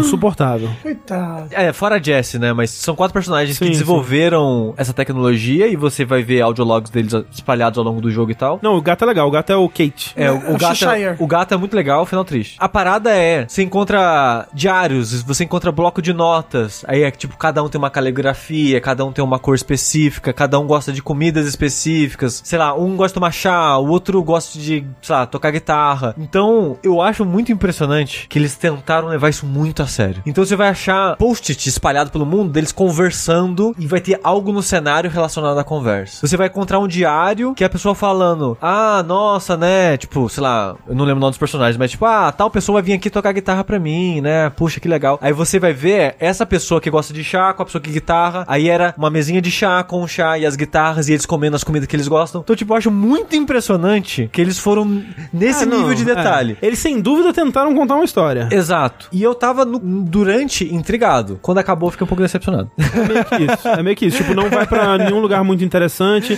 não amarra muito com o resto do jogo. Tipo, é uma história até um tanto triste, séria, né? E o que você tá fazendo ao longo do jogo é super pra cima. Eu Sei lá, eu não sei. Eu acho que faltou alguma coisa que amarrasse essas, essas partes, sabe? Numa coisa só. Aham. Mas assim, enquanto jogo de puzzle é muito, muito bom. Eu gostei. É, tipo, é, como eu disse, é uma coisa que é rara pra alguém nos seus é, 45 anos como eu. É, Não vou experiência acreditar. de experienciar com videogames, que é tipo uma, po- uma parada que parece mágica, sabe? Eu não, eu não entendo como isso foi feito, eu não entendo como, como isso funciona. Tipo, é, é mágica acontecendo no meu computador, assim, no meu videogame. E é raro, assim, é muito impressionante. E é um ótimo jogo de puzzle. Sim. Que você sente muito bem quando você resolve os puzzles. Não necessariamente porque tem a catarse da dificuldade do puzzle, mas porque a, a resposta é maneira. Uhum. A, o, o- a catarse de você ter a sacada, por mais simples que os puzzles sejam, é, é muito satisfatório sempre. Sim. É, não, é. Eles exploram muito bem, né, a- as, as possibilidades. Aí você pensa assim, tipo, ok, foto, né? O que que, o que que eu posso fazer com foto? E eles meio que exploram a fundo, né, a- as coisas. Tipo assim, ele- por exemplo, né, primeiro você, você começa pegando foto, né? Depois, como o Sushi disse,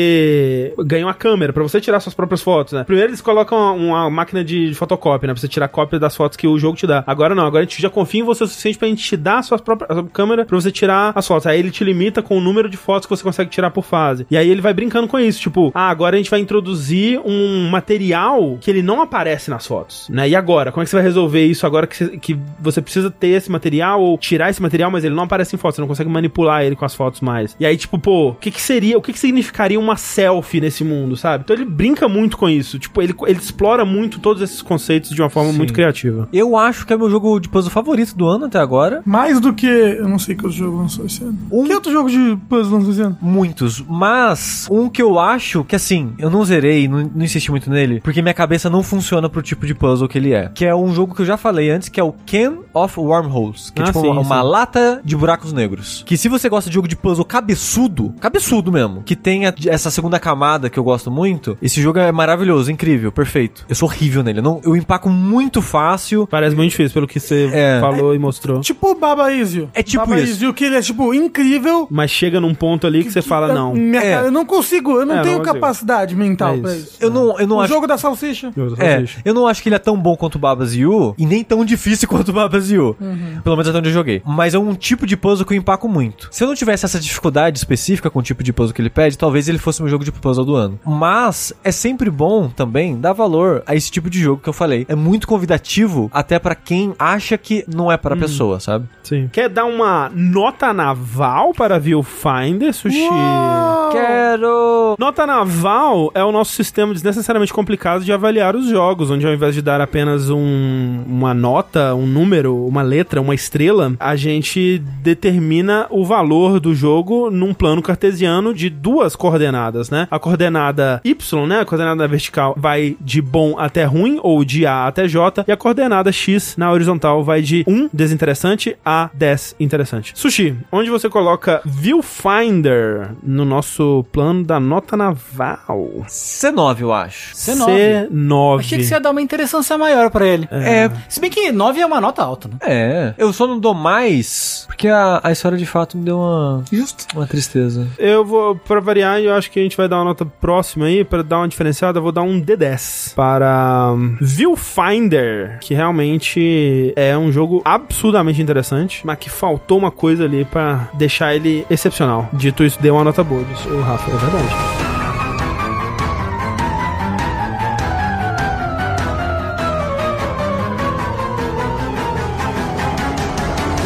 Beleza, Beleza, concluindo então nosso papo sobre o jogo, vamos lá para as perguntinhas dos ouvintes. Você aí que se enquadra na categoria ouvinte, você pode mandar suas perguntinhas pra gente lá no nosso e-mail, que é o verte@jogabilidade.de, é, ou até mesmo pelo nosso usuário do Telegram, que é o arroba jogabilidade. E aí você pode mandar suas perguntinhas sobre videogames, o universo aí dos joguinhos e essa indústria maravilhosa e horrível e tudo mais, e a gente vai transformar elas em conhecimento através de um processo alquímico desconhecido, guardado a sete chaves, e você vai poder soar mais ou menos assim. Olá, jogabililindos. Aqui é o Felipe Ferreira. Obrigado e parabéns pelo trabalho de vocês. Com o desfecho da compra da Microsoft e da Activision Blizzard, Aham. vocês, estão, vocês estão animados com a ideia dos estúdios começarem a trabalhar de verdade em outras franquias ou com medo de termos o foco em Call of Duty? Se a Microsoft deixar a galera trabalhar, será que teremos o Crash, Spyro, Tony Hawk e demais coisas no futuro? Abraço. Eu acho que eles podem até colocar outros estúdios pra desenvolver esses jogos. É. Mas assim, esses três que você citou teve jogos muito recentemente, né? É, sim. Assim, remake. Não, o Crash teve no jogo novo. Só Crash. Ah, é bom, ah, é bom. É, é que é realmente, né? Seria legal ver mais desses, dessas franquias, mas realmente tem muita coisa a ser explorada. E, de fato, pensando na estratégia atual da Microsoft, faria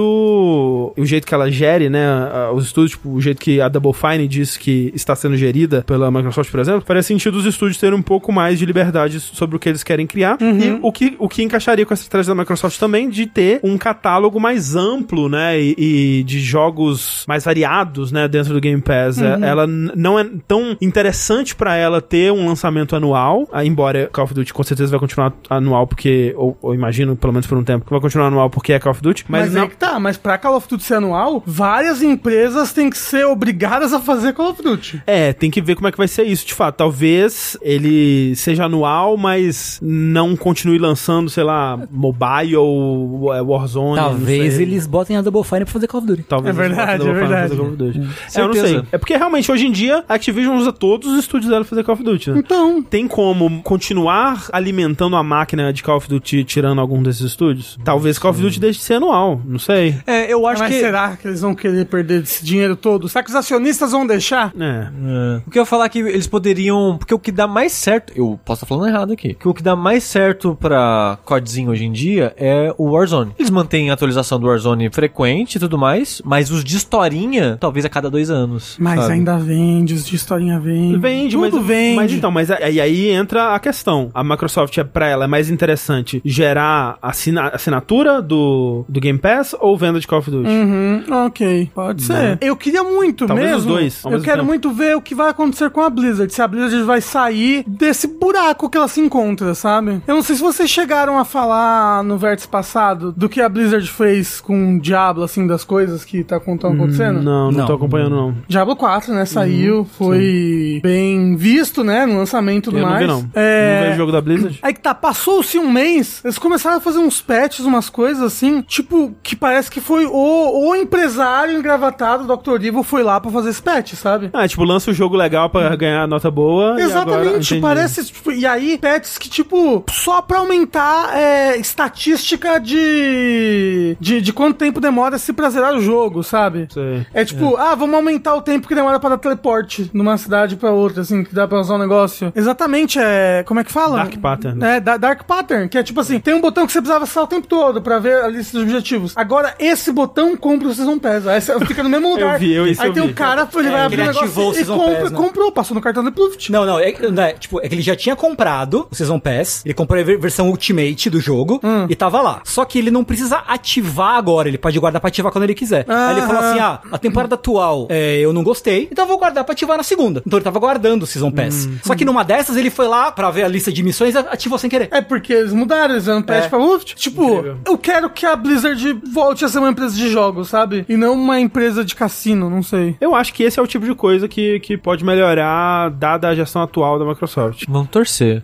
É, E Crash Spiral tem muito potencial de dar grana, assim. Oxi. É, pô, os, jogos venderam bem pro que É, eram, né? o- a trilogia do Crash vendeu muito bem. 4 deve ter vendido bem também. Mas já não sei. Quatro é, muito difícil. E, e agora saiu um, um novo de, de multiplayer, né? Do Crash também. Esqueci o nome. Ah, é Team verdade, Racing. né? Não, não, não. Depois ainda Aqui lançou é- mais um. Esse É Crash tipo o Crash recente. Bash novo. É que não tem nada a ver com Crash Bash, mas, Mas o nome é, é, é, parecido. é um crash de atividadezinhas. É um, é um, cra- é um Extraction Shooter do Crash. É mesmo? Team Não é. Rumble. Mas ele, ele, Crash Team ele, Rumble. ele é um, tipo, um competitivo multiplayer do Crash. Sei. Que tem um um modo praticamente que é o modo É principal. o Fall Guys do Crash. Assim, é a mesma sigla do Team Racing, ob- parabéns aí. É. Uau, realmente, né? Impressionante. É, quem sabe um Blackthorn novo, um Lost aí, aí tá sonhando, né? Pô, é aí. Aí- Ou um Lost Viking, assim. Pô, mas seria é animal, realmente. Um rock and roll racing, assim. Tipo, realmente um projeto menor como foi Paintment seria muito legal se eles Bem, bem tivessem a... foda. Chato. É que, foda- é que assim, eu, eu- a- o pessoal que tá na Blizzard hoje em dia... Não é o mesmo pessoal. Ele, não, eles nem devem saber que Blizzard fez Blackthorn, sabe? Deve ter ninguém lá que s- lembra disso ainda, mas... É, enfim. Próxima pergunta aí, Rafa. Eu escrevi muita coisa para essa próxima pergunta, hein? Olá, jogabilideiros! Tudo bom? Sou Anderson, do Rio de Janeiro, e acompanho o podcast desde 2018. Com o fim da eShop do 3DS, veio junto uma ressurgência da popularidade dele. Recentemente consegui adquirir um e gostaria de perguntar qual o jogo favorito de 3DS de vocês. Alguma recomendação de um jogo que vocês acham que todo mundo deveria jogar? Obrigado desde já. E eu fiz uma lista para isso. Olha mas vocês aí. podem falar primeiro de vocês. Ah, eu ia recomendar o Zelda o Link Between Worlds, assim. É, o meu tá no topo da lista. Ah. É o Zelda Link Between Worlds. Eu acho que ele é um, um dos jogos imperdíveis de 3DS. Sim, é doideira mesmo. Jogo bom de. Tre... Melhor jogo dos 3DS. Que loucura, né? Tem muito jogo. 3DS tem muito jogo, né? Eu gosto Exato. bastante do. Eu, eu não joguei o, o segundo, mas o, o primeiro Phoenix Wright de 3DS eu gosto Pô, bastante. Shin Megami Tensei 4. Eu botei na minha Perfeito. lista Shin Megami Tensei 4. Inclusive, tem muito Shin Megami Tensei pro 3DS. Se você É. for fã da série... Persona Q, nunca terminei, mas é tipo um Etrian Odyssey É. de Persona. Muito legal. é Outro jogo que é exclusivo de 3DS, tipo o Zelda Link Between Worlds, Samus Returns. É verdade, né? Muito ah, bom. putz, um dos melhores Metroids. Então, exatamente. é, É, O outro Shin Me- Shin Megami Tensei, Strange Journey Redux. Também 3DS. O que talvez seja o melhor jogo do Kirby, o Kirby Punch Robobot 3DS. Remakes de vários Dragon Quests. Exata, porra! não, eu n- não são de vários, mas tem o remake do Dragon Quest 7 e do Dragon Quest 8. São todos muito bons. Remakes, o remake do Dragon Quest 7 é tão bom, aquele jogo é tão bom, eu amo é que tanto. juntando o DS e o 3DS tem remake de vários. Não, não, é que no, no DS tem remake do 4, 5, 6. E aí no 3DS tem 7 e 8. É, então, se, tipo, valer, porra. se valer jogar jogo de DS, 999. Porra. E Uhum. tem, tem a continuação do 999, mas o pessoal não gosta muito, né? O Da- Dark Room, como é que é o nome? Dark Room, Isso. Virtuous Last Reward. É, o, o VLR eu gosto ainda, o 3 que não é bom. O Zero Tide Dilemma não é bom. Final Fantasy Teatrismo. Muito bom verdade. os 3DS. muito É tem, bom. Tem, tem, o- tem vários do, do- né? dois. Vou matar aqui a discussão, hein? Vou encerrar essa discussão com o próximo jogo. Encerra. Resident Evil 5 3D. Nossa, existiu Não- isso, não né? é- não Como é que era- chama? era- era Resident- É Mercenaries. né? Mercenaries, isso. É. né? Porra, é Street Fighter 4, então. É, mas sabe que jogo que é legal que tem no 3DS? Heaven Heaven, Mega Mix. É verdade. Tem, tem 100 músicas, tem 100 joguinhos, é, sendo 70 retornantes das melhores, assim. Ocarina of Time e Majora's Mask. Exato, 3D. Eu botei aqui também. Monster Hunter 4 Ultimate é o Monster Hunter 4, é o Monster Hunter 4, é foda. É o Monster Hunter favorito de muita galera até hoje em dia, o 4 Ultimate. Todas então- elas estão presas hoje em dia. Então, é foda. É um jogo que está preso no 3DS, não as pessoas. O Mario e Luigi tem os, os do 3DS mesmo, que é o Mario e Luigi o, do, do sonho lá e o, o Dream Team. Pillow, alguma coisa? Não, Dream Team, não é? Dream Pillow, Team. Pillow Time. Isso.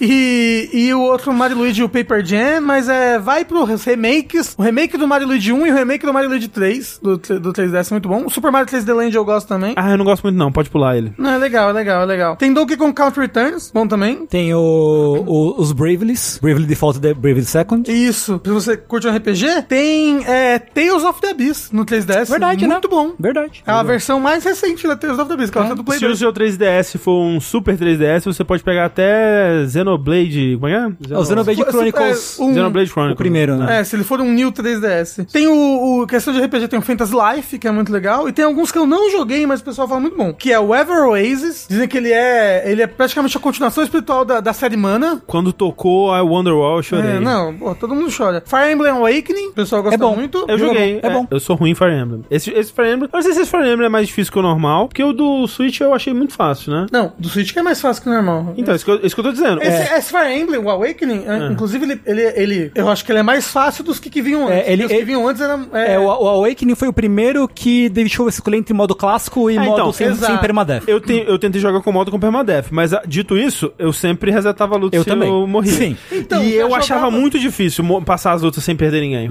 Ah, então, aí ó, você já joga, joga no modo normal, que é o modo sem permadeath, hoje em dia. Mas aí você está trapaceando não apenas o jogo, mas você mesmo. Ah. É, então, o Awakening é mais fácil que a média, é porque o Awakening é mais fácil do que os jogos que vieram anteriormente. O Awakening é tentando fazer, é, conseguiu fazer a franquia ressurgir e tomar É, foi o fôlego aqui Awakening. no, no ocidente. E tem um aqui que diz que é uma Hidden Gem, que é o Riven Thief and the Emperor's Treasure. É muito legal esse jogo. É verdade. Eu, eu joguei ele. Que é da SEGA, inclusive. Exato. Rhythm Thief. Quem diria? A SEGA fazendo um jogo bom. É. né? Absurdo. É, e tem o remake do Luigi's Mansion 1 também, bom demais. Tá aí, chega, chega de jogo. de 3DS. Ou, mas jogo de sim, 3DS. tem muito jogo bom no 3DS. Não, especialmente quando você considera a biblioteca do DS também, né? Aí fudeu. Nossa. Não, porra, aí é absurdo. Por isso que eu amo o meu 3DS. Melhor que o Vita? Não, mas, né.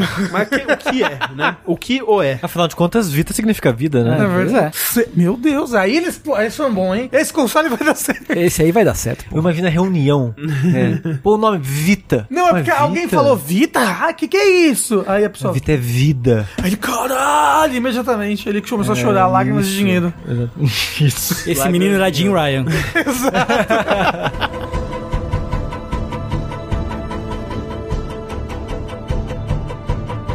E agora, pra encerrar esse vértice, vamos pro nosso bloco dos finalmente, onde a gente traz alguns assuntos adversos que não foram mencionados em outros blocos. E eu sei que Tenguzinho tem coisa pra dizer aí. Duas coisas. Primeira, a gente falou rapidamente no vértice passado sobre Exoprimal. Rapidamente? Rapidamente. Foi rapidamente. Foi rápido. Uns 15 minutos. Uns 40 minutos aí. Ah, pô, o que que é? Eu só queria, assim, complementar agora, assim, eu tô muito perto de terminar. Eu tô com, acho que 92% da história feita agora. Pensei que você falou 92 horas. de Não, não, não, gameplay. não. Quase. Mas assim, o jogo é simplesmente fantástico. Caralho. Sabe que eu estou surpreendido com quão bom esse jogo é? É, então... Não é uma surpresa? É. Isso, Você não fez as raids ainda, Rafa. Exato. É. Maluco, as raids são muito boas. o hum, review da Jean Stephanie Sterling, né? É, falando que hum, é um jogo. Ah, esqueci É um as jogo palavras. bom tentando ser mediano. Não, não, é, é disfarçado de mediano. É, É. um jogo muito É, bom disfarçado puta, de um jogo merda. É uma ótima definição essa. Porque é isso, você olha pra ele, você não dá absolutamente nada. É um shooter tático, distraction shooter quase, misturando PVP e PVE com um dinossauro, uma coisa esquisita, né? E cara, o jogo ele é muito divertido, muito, muito. e- e- A gente conseguiu jogar mais, o Sushi e eu, jogamos com o Rafa um pouco. É. Eu joguei bastante até, viu? Eu joguei muito também. O André, o André n- Zerou já. não quis, não, Não, quis eu que- participar. Eu quero! Ele quer, ele quer, é verdade. Eu É- quero, é- só que agora eu não posso mais, vocês estão um level né? alto. Não, a gente carrega Não, mas você. a gente volta. Mas não, vai ser Mas um não- deleite jogar tudo de novo, André. Pô, Não, e então, não, cara. Deleite. não, não tem esse negócio de carregar, não. Co- Tipo, o que, acon- tipo quando, Ah, é. quando eu comecei a jogar, eles estavam nível 400 e tanto. O que acontece é que eles, a gente começou a pegar missões do meu nível, entendeu? Uhum. Mas os outros times eram bom níveis, entendeu? Os dinossauros que vinham eram difíceis, então... Entendi. É, não, não tem muito problema isso aí, não. É. E é- Mesmo tentando errar, a Capcom acerta. É, cara, a Capcom não consegue errar. Ela não consegue Não errar. fala isso que a Capcom conseguiu errar muito ah, é não. é, muitos anos atrás. Não, agora, agora, tipo, nesse momento. Ela tá assim- pagando por todos os seus erros. É. Acertando. Então a gente jogou bastante, a gente jogou bastante também com o Yoshi, com o Pelux, né? Não, semana passada a gente fez live quase todos Caralho, é os dias. já- fritamos, fritamos é Exoprimal. Eu fiquei surpreso, assim, o pessoal o dia inteiro, falando, É. o sushi principalmente, que E ele assim, pô- geralmente emendava a live dele sozinho numa outra live. É, Foi assim, loucura. pô, as classes são super divertidas, tem varia... vai entrar mais variação de classe agora, né? Uhum. que, eu, que eu já li sobre o que vai mudar. Ah, é? É a arma principal de todo mundo. Ah, que foda. A versão, acho que é alfa ou beta da- das, das classes, Uhum. é uma arma principal diferente. E às vezes isso gera leves alterações nas skills por Ah. Sim, causa das sim. armas. Sim, sim, Uhum. sim. Então, por exemplo, o cara que é o do escudo, ele ganha uma escopeta. Caralho. Só Ao que invés ele- do soco? Só que ele não tem mais escudo. Ah. O que ele faz agora, ele, ele meio que acho que geras. Geras. Ele Geras. gera Ele escudo é o pelo Geras. cenário, Ah. mas não tem mais o escudão, porque agora ele, ele tem uma ele vi- escopeta. Ele, vira ouriça. tipo, é. Pois é.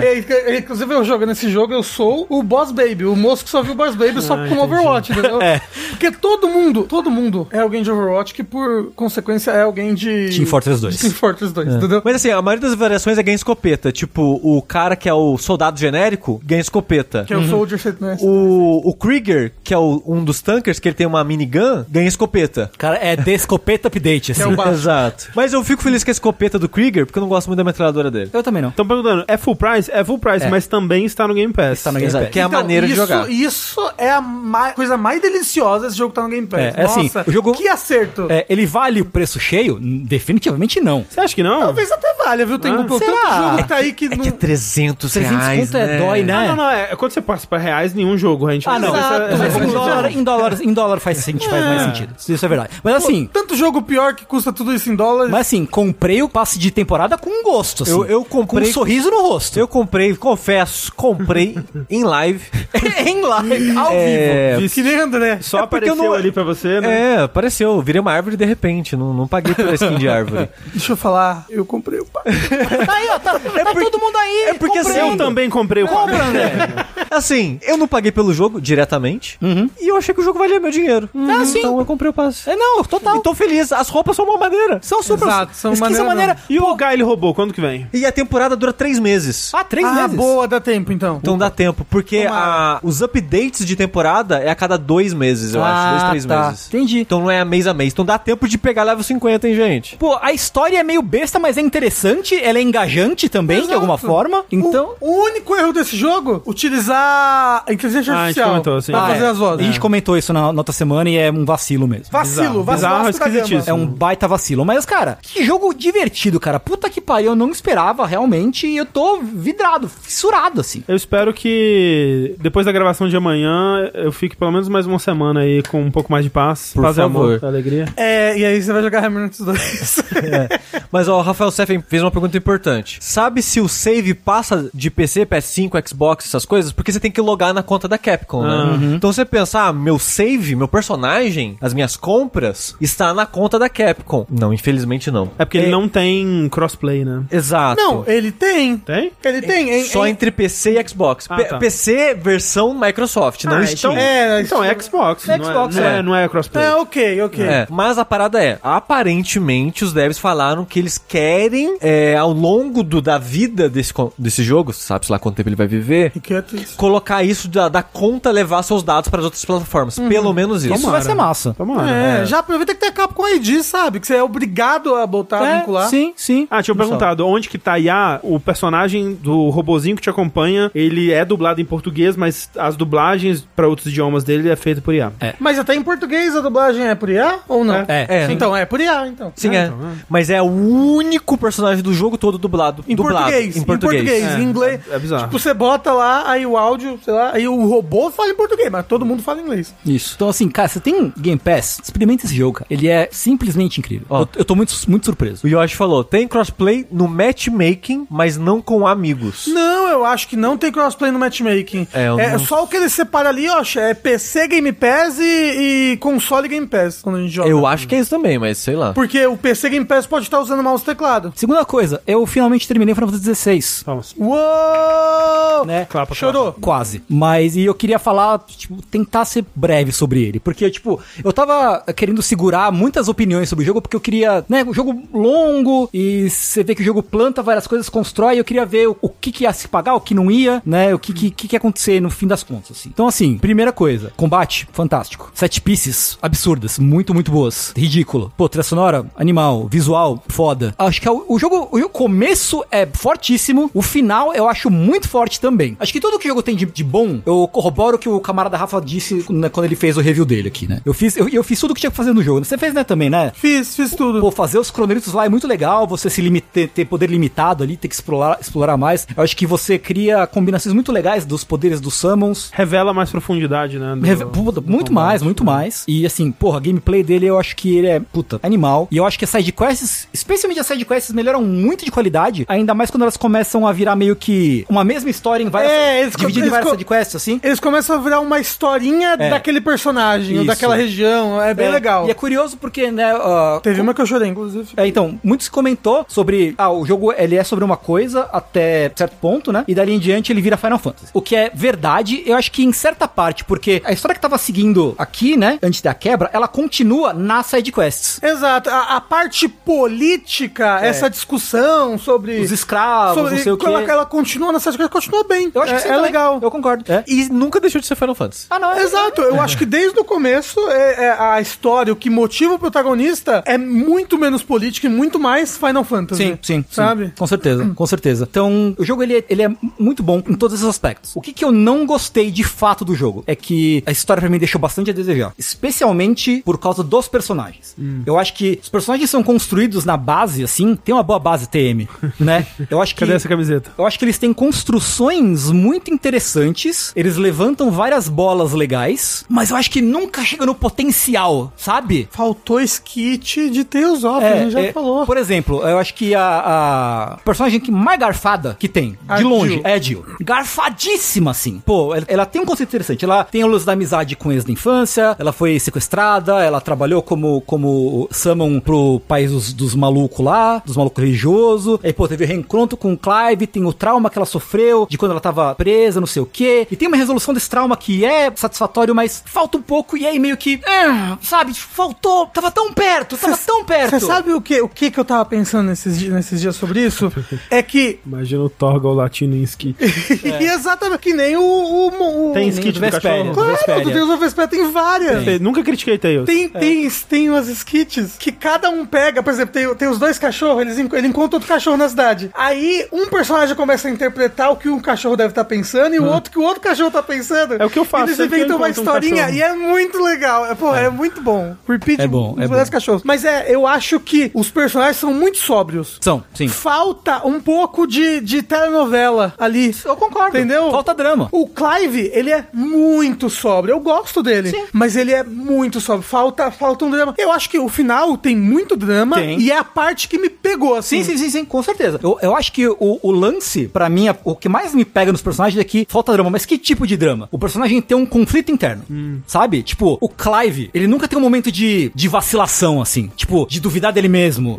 ou de, tipo, ter um, né, a jornadinha do herói, assim, de duvidar do propósito. Ou ter algum acontecimento que abala muito a, a, a- a fé dele, assim. E- Ele até tem um ponto de virada sobre a- as coisas que eles acreditam, É. mas como eu falei, ele, ele é muito convicto É. nas coisas dele. É, você espera mais falhas do personagem, É, talvez. sim. O momento que eu mais gostei do Clive, eu acho que no, no, no, no, no jogo, é que acontece uma coisa entre o Clive e a Jill. Quando eles estão, eles estão sozinhos lá numa praia. Sexo. E acontece uma coisa entre, entre o Clive e a Jill. E depois, isso deixa o Joshua meio puto, por motivos X. Que eu não Uhum. vou falar porque é spoiler. E aí tem um, um lance de briga entre o Joshua e o Clive. Eles se desentendem. É bem legal O essa Joshua parte. vai, tipo, vira uma moqueta no Clive, não sei o que, eles discutem. Mas acaba rápido. E tipo, Já se resolve muito Cara, rápido. é, tipo, era, era Uhum. isso, eu queria mais disso. Sei. Sabe? Tipo, o personagem superando-se próprio, Então, assim. fa- falta conflito, falta É, drama. é, exato, É isso, é isso aí. Tanto que pra mim, o personagem mais que eu mais gostei, o mais legal, é o Dion, o Bahamut. Não sei se... Ah, porra, ele é muito Ele é o boneco mais legal pra né? mim, porque ele, ele tem. apareceu muito pouco pra mim Ele ainda. tem uma. Ele tem um. O plot dele é muito interessante. É meio triste também. É bem fiquei triste, é bem Mas triste, é bem né? interessante, é. Né? Ele é o personagem mais conflitado, né? Ele é, justamente por isso, né? E o momento em que o, o, o Clive e o Joshua reencontram a mãe também é muito legal, porque tem drama, sabe? Tem aquela coisa, de- de- tem momentos muito bons da, da mãe do Clive e do, do, do Joshua ali no certa Aquela parte do filha jogo. da puta. Uhum. Aquela filha da puta,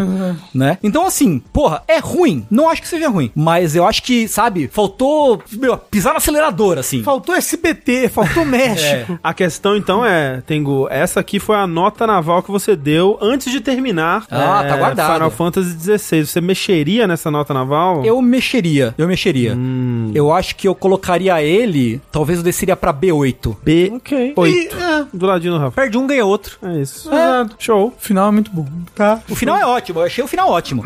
O final é- eu achei o final mais que bom, eu achei ele corajoso. Olha no aí. final. Olha aí. Eu achei ele Assim, corajoso. Ele pro que pega, acontece ele no pega, final. ele pega, ele pega. Pô, eu gostei, gostei, O- gostei. o que gostei. acontece e como o jogo lida com o que aconteceu no final, eu acho muito corajoso. Eu, eu só queria fazer um comentário. Ah. Eu joguei um pouco, 10 horas talvez, depois da, daquele vértice.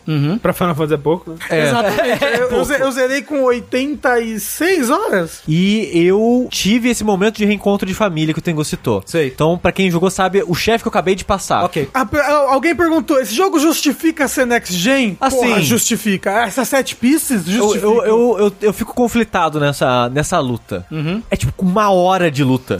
Mas é- Eu, eu já tava, pelo amor de Deus, para. Eu, ta- eu tava o Toad. A minha, a minha adrenalina não aguenta mais. Eu, Eu vou tava tipo, explodir. porra, maneiro, né? Pô, os efeitos, caralho, porra, foda. Mas para. Tá- Ah. tá- eu já entendi, jogo. Eu já entendi. Mas será que entendeu mesmo? Não, vou falar, o jeito que essa luta esca- esca- escalona, escalonona, Ah. é- é eu não sei falar, absurda. é, ab- é, é, é baioneta. Eu tô te falando, o jeito que. esse- ah, Pra onde essa luta vai, você não imagina. E é muito legal. Eu, pelo menos, gostei muito dessa luta. Acho que é uma das minhas favoritas É, do eu jogo. só achei cansativo. É, eu, eu, eu senti ela um pouco. Pra mim, a minha favorita é a do Titã. Ela é, tipo, perfeita ah, pra mim. nossa! É perfeita. Nossa! A- essa que o Sushi falou, ela é, é ótima, mas ela passa um pouquinho, assim, da medida do tempo.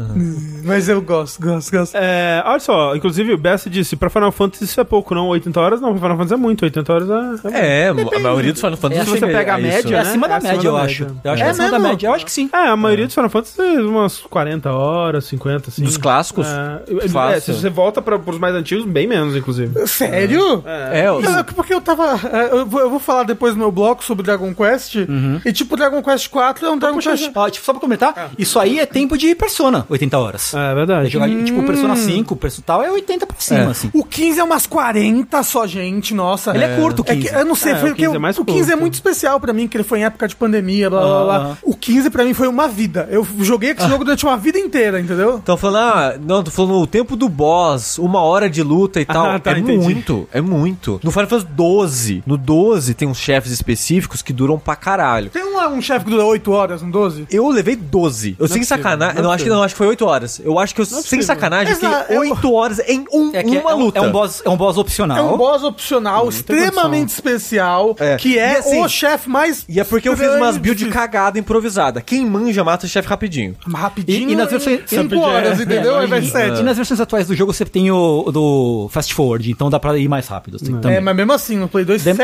7 horas de boss. Né? Não é possível. Não acredito, não consigo. Mas isso é muito fora da curva. Você vai ver isso, sei lá, no 11 você vai encontrar chefe desse tipo e tal. Mas No normal- 11? É, no 11 tem o suposto chefe mais difícil da história da série inteira do Final Fantasy. Do online? É. Caramba. Enfim, Rafa. Falando em RPG em Final Fantasy, E muito Square legal. Enix? Então, falando em duração de JRPGs, eu peguei o sonho de todo consumidor recentemente, que é eu peguei um 3DS desbloqueado, botei um R4 e agora eu posso jogar qualquer jogo de DS de 3DS. Você está R, R4, Nintendo, é respeito ao quarto. Elevado a da quarta. sua- Exato, da, é. sua, da sua propriedade intelectual Exato. e direitos Cara, o- do seu um o produto. Rafa, Rafa está festejando como se fosse 2006, né? É Não, mas deixa eu te falar, Caralho! Deixa eu falar. Vai tomar no cu esse negócio da Nintendo de. Gente, você descontinuou a loja online do 3DS. É, Pô, meio que foda-se. Foda-se! Aham, sim. E aí, depois que ela descontinuou a loja online, ela foi lá e lançou um update pra tentar parar a pirataria no 3DS. É, Então, isso ela você- faz. Você já, des- você já descontinuou a sua loja, você não vai me ganhar dinheiro com essa porra, sabe? Vai se fuder. Bom, bem, comprei um 3DS bloqueado, mara uma- olha, maravilhoso. Inclusive, o foda é que a busca pelo 3DS tá aumentando muito. Uhum. Ah, E- é. E tá sendo difícil de encontrar 3DS. No em 2020, eu lembro, começo de pandemia, pensei, esse é o ano que eu vou jogar Etre Odyssey. Do começo ao fim, vou ser feliz. Vamos ver um preço de 3DS, 2 mil reais, enfia no cu. Dois mil reais. Ah, então, é um 3DS. O 3DS e GBA, GBA SP, né? O, o, o Flip, assim, também É. tava tendo muita procura. O- é verdade, o GBSP também tá dando muita procura. Mas bem, o que, que eu peguei pra jogar? Falei, pô, vou jogar um Dragon Quest, né? O DS tem três é, remakes de Dragon Quest. E um deles, que tem a, a infâmia de- do pessoal falar que ele é o, o Dragon Quest, que foi o mais, mais preguiçoso. O patinho aí. feio. Não, é. Ele, ele- ele não é o patinho feio da série, mas ele, ele é o patinho feio de, de localização pro ocidente. Ah, tá. Que é a versão 4 do DS que eu falei aqui, que, falou, ela, é- que ela é sim. Você comentou, podada. é, sim, sim. Tudo mais. Mas eu peguei ela mesmo pra jogar, tentei botar patch de tradução, tentei botar o caralho a 4, não consegui. Joguei ela mesmo. É porque é 3DS, não Exato. 4 Os que, tem, Dick. os que tem do 3DS é o quê? O 4, 5, 6? É o 456, exato. Hum. Sendo que o 5 é o Final Fantasy VI da, da série Dragon Quest.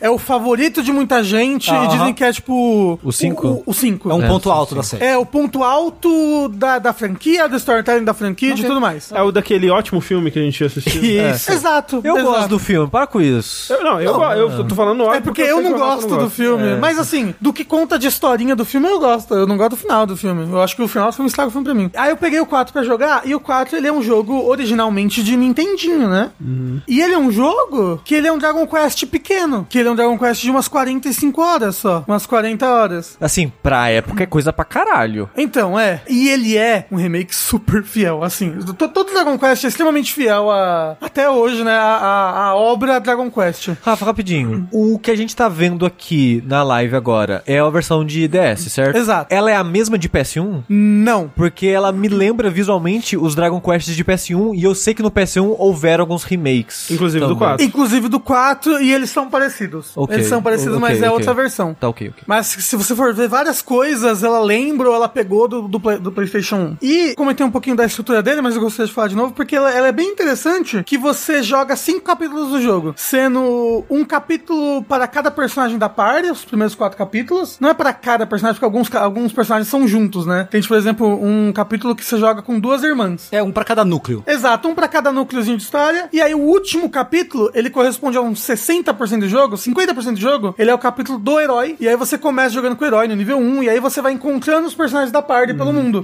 Né? É quase como se o quinto capítulo fosse o jogo mesmo. Aham, aham. E os outros capítulos é você construindo como vai, como vai chegar aquele ponto. Que você encontra o personagem da party, ele tá passando por um problema. Né? Que normalmente é assim, né? JRPG. Você encontra o personagem da party, ele tá passando por algum problema, alguma coisa, aí você ajuda ele entra na sua party. Né? E aí ele, ele tá, mas você jogou ele no capítulo anterior. Então você sabe da onde ele saiu, Uhum. qual o problema, como é que ele vai chegar ali, entendeu? E, é- e é, é- é muito interessante esse negócio. E pro Nintendinho foi uma. Revolução. Exato. E, Tipo, Hum. falaram, ah, é parecido com Mother 3, ou eu diria até parecido com o. Saga? É, talvez Saga, mas eu tava pensando no Assoviozinho, RPG, PS1. Assoviozinho. Vamos lá, assoviozinho RPG PS1.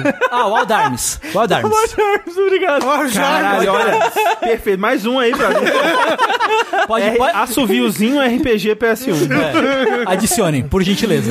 É, Porque ele, é- a estrutura é essa, né? Você começa, você faz meio que a introdução dos três personagens, depois o jogo mesmo são os três juntos. Mas tudo esses exemplos que a gente tá dando aqui, o chat, eu e tal, fica depois. Exato. O, o Dragon Quest IV original, eu acho que ele ainda é anos 80. Ah, com certeza. Né? Porque ele ainda é Nintendinho. e Não, tudo se bem que mais. deve- pode ser começo do É, eu 90. chutaria começo dos anos 90, É, na verdade. né? Porque o, o Dragon Quest 1 é 86, 7, Sim, né? É 86. Seis. Ele é de 90, certinho. 90, é. O original. E ele é o último de Nintendinho, né? Uhum. E é, é- é- é muito impressionante, muito legal isso que ele faz. E eu diria que, dos Dragon Quest que eu joguei até agora, ele tem o melhor antagonista. E isso é interessante porque Dragon Quest não, não, é, uma, não é uma série de bons antagonistas, sabia? Ah. É uma série que os antagonistas são muito deixados de lado na história. Meio Eles- eles são, padrão, né? Parece. então, os antagonistas são um grande vilão, o Daimao, é isso que fala? É o rei do mal, entendeu? E aí o que você tem que fazer? Você tem que vencer o rei do mal. É isso, e você é o herói que vai vencer o rei do mal. E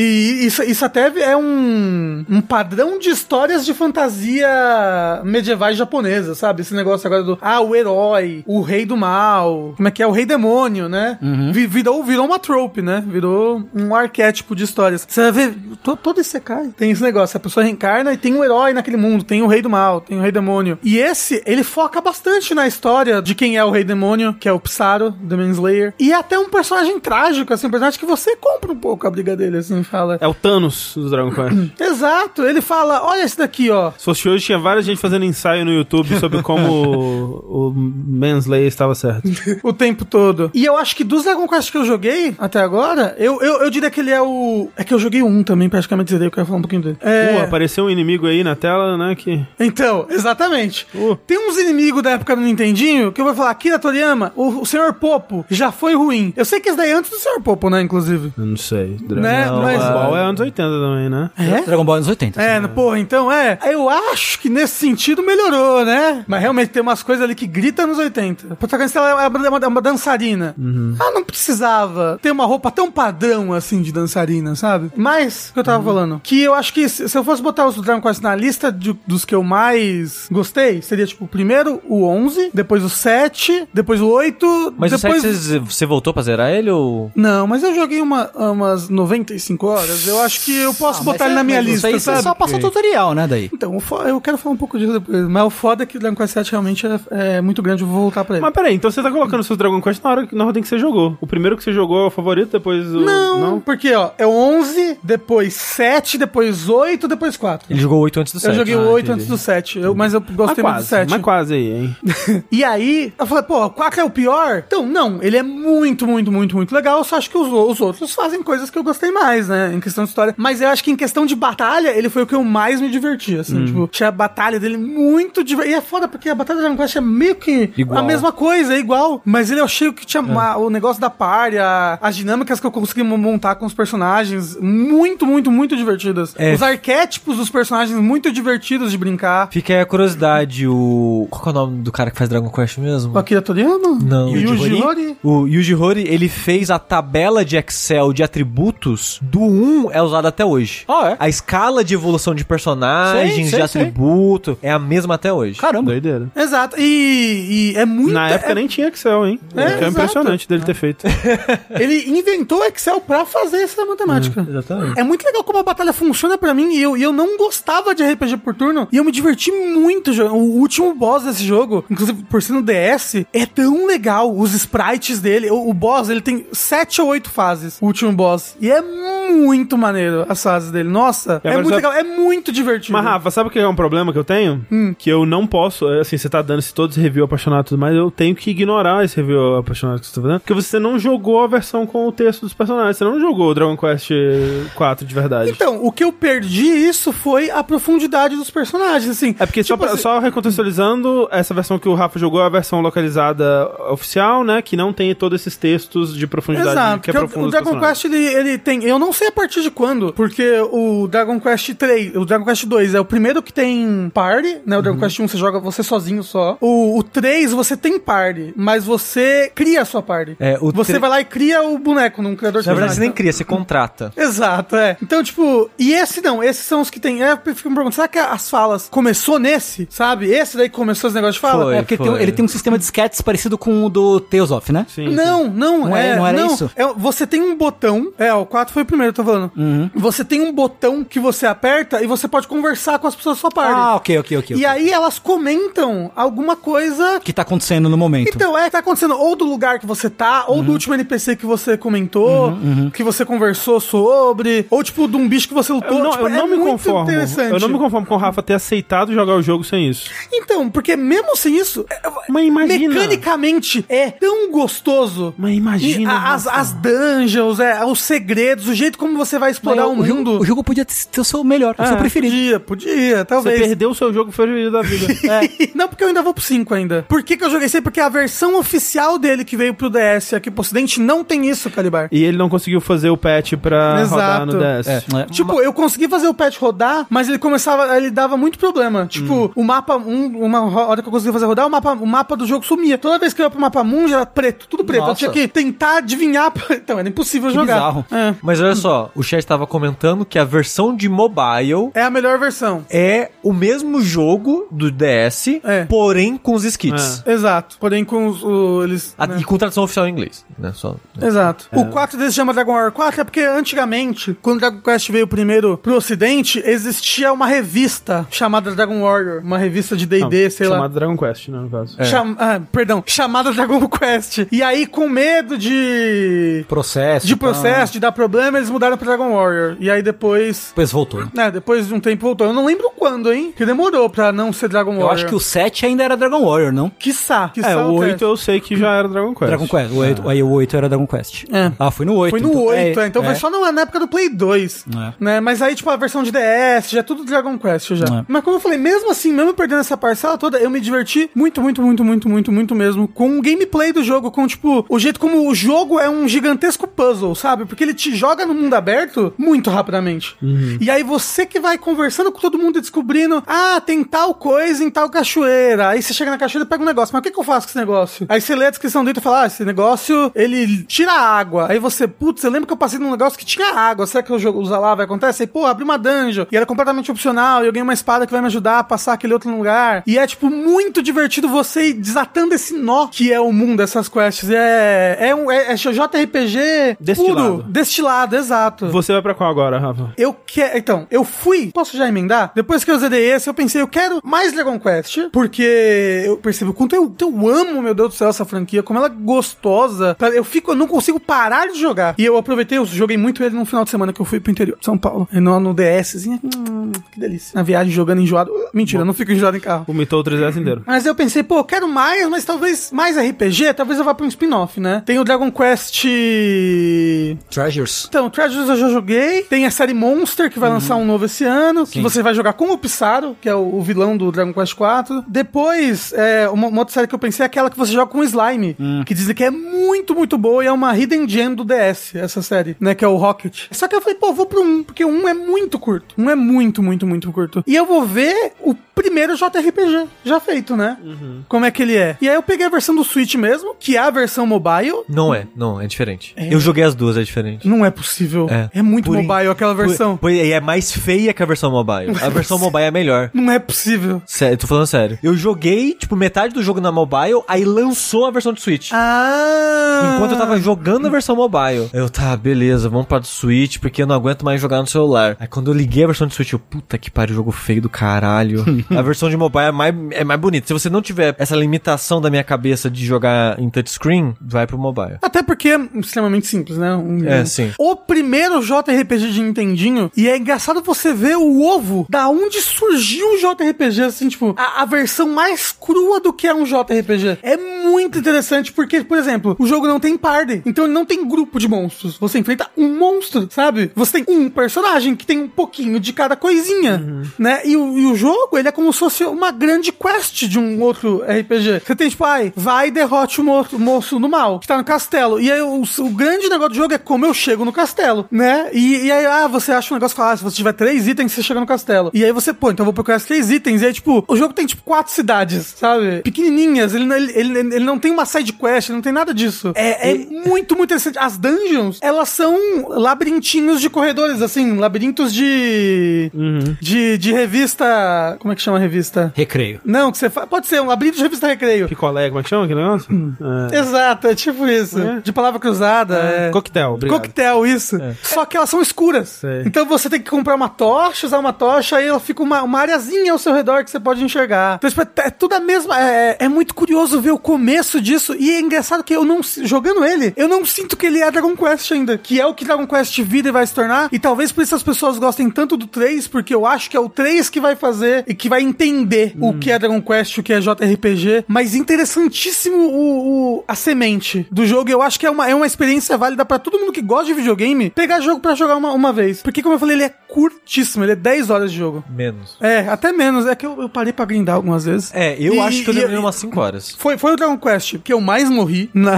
Porque você tem um personagem só. Aí, às vezes, você morre. E aí, então, tipo, ele tem o. Ele tem um negócio que quando você morre, você volta pro castelo, que é o único lugar onde você consegue salvar o jogo, inclusive. E você perde metade do seu dinheiro. Então é quase um Dark Souls. É o Dark Souls do Dragon Ball. Pô, Miyazaki não cria nada mesmo, hein?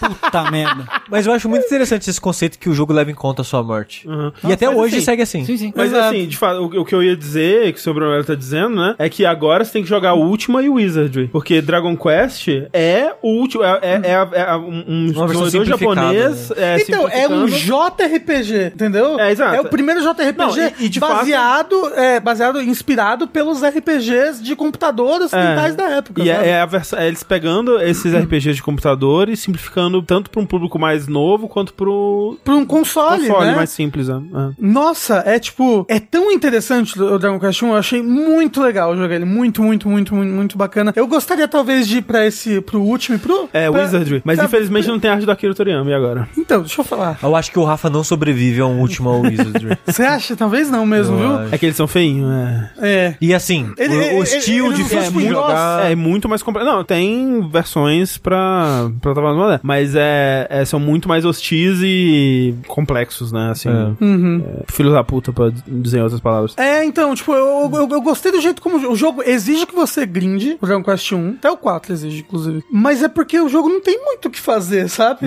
Às vezes eu só, tipo, eu preciso passar desse bicho que tá na porta. Eu só preciso ser mais forte. Eu não tenho pra onde ir no jogo, porque o mundo é minúsculo, o mundo é muito pequenininho. O jogo deve ter uns 20 monstros só, Sim. sabe? O jogo tem quatro armas, é, três armaduras. Então, tipo, aí você grinda, fica ali rodando, grinda, vai, enche o monstro. É, é- é muito interessante ver esse conceito e o que se virou hoje em dia. Mas é muito legal jogar Dragon Quest 1 pra pelo menos entender, ver, ver o, o início dos JRPGs e ver o que possibilitou Final Fantasy existir. Tá aí. Que, assim, fica a curiosidade que vai fazer uma grande chupinhação Ah, de sim. Dragon Quest. Não, e, o- e o, e o 1, a, a Square não, não, queria, não queria apostar na ideia do, do moço que criou Final Fantasy, né? É, Sakaguchi. Exato. O Dragon Quest 1 ter existido e ter feito sucesso, que depois a. a- e, e já tinha o Dragon Quest 2 já quando lançou o Final Fantasy 1. É, pra você ver como que, tipo, a gente pensa muito no Final Fantasy como o começo de tudo, assim, mas, né, o Final Fantasy, ele, na verdade, é uma subversão do gênero já, né? Ele já tem várias piadinhas com, com convenções do gênero, né? com- Exato. Com, tipo, ah, você esperava que isso aqui ia acontecer? Olha, plot twist, não é isso que vai acontecer, hahaha. Enfim, Dragon Quest. Porra, muito legal, gente. Dragon Quest é bom demais. Eu queria só rapi- rapidamente, muito rapidamente, comentar um pouquinho sobre a minha experiência platinando Oxenfree 2, no caso. Foi o jogo que a gente falou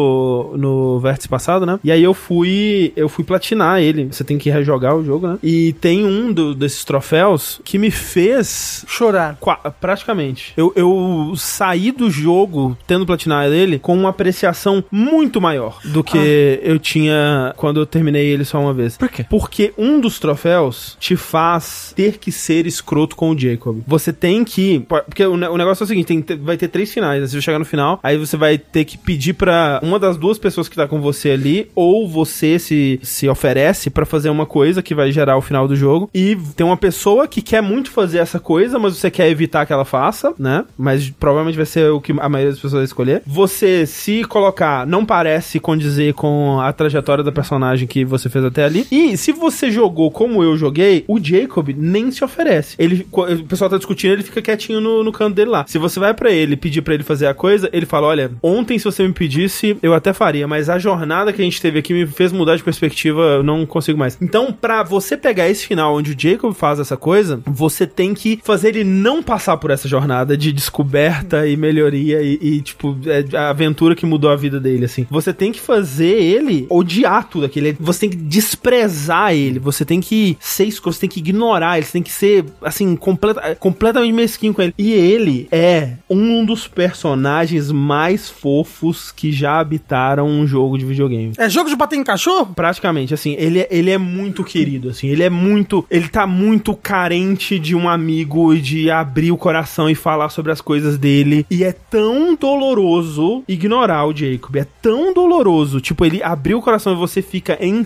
silêncio, e aí ele tem uma resposta sobre isso, tipo, ele, ele, ele, ah, acho que você não tá afim de conversar, né, melhor eu ficar quieto, e é tão, é tão doloroso, é tão doloroso, que eu valorizei demais esse, per- esse personagem, é um, do- é, tipo, é o meu personagem do ano, assim, se a gente fosse fazer a premiação personagens do ano, é, é o Jacob, assim. Nossa, eu saí dessa, falei, esse personagem é incrível, tipo, ele merece tudo de bom na vida dele, eu me dá vontade de zerar de novo, sendo o mais legal ainda possível com ele, só pra ele ter um final, um final feliz. E O mais triste de tudo é que só fazendo esse final é, ruim, né, de sendo escroto com ele, é que você consegue dar um abraço no Jacob. No- Quando você vai, quando você vai, quando ele vai ir pra fazer a coisa, você dá um abraço nele. Caralho, eu queria muito ter dado um abraço no Jacob no final bom. E eu fiquei, caralho, assim, mexeu muito comigo jogar de- desse jeito o Oxenfree 2. Melhor que um? Mu- não, Assim, é porque eu joguei um em live, né? Ah, Mas- nossa, deve ser mais complicado. né? É, eu, eu, eu sinto que eu não aproveitei muito bem, assim, mas eu gostei muito mais dos dois do que do um. Alguém jogou aquele 1,5? Tem um, um Oxenfree 1,5, não? Isso aí. Faço ideia. Não que eu saiba. Você não tá falando do jogo das crianças bêbadas com capeta, não? Que é o outro jogo do estúdio? Não,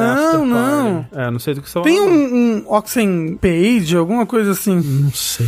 Te- Eu, eu lembro dela. Não? Não. Nunca ouvi falar. Talvez eu sonhei. Sonhou, sonhou com esse jogo. É isso. Então, esse foi mais um episódio do Vértice. Enquanto eu continuo sendo escroto com meus amigos por troféu, eu sou o André Campos. Eu sou o Oxenpay. Eu sou o Oxenfree. E eu preciso de um abraço. Ah!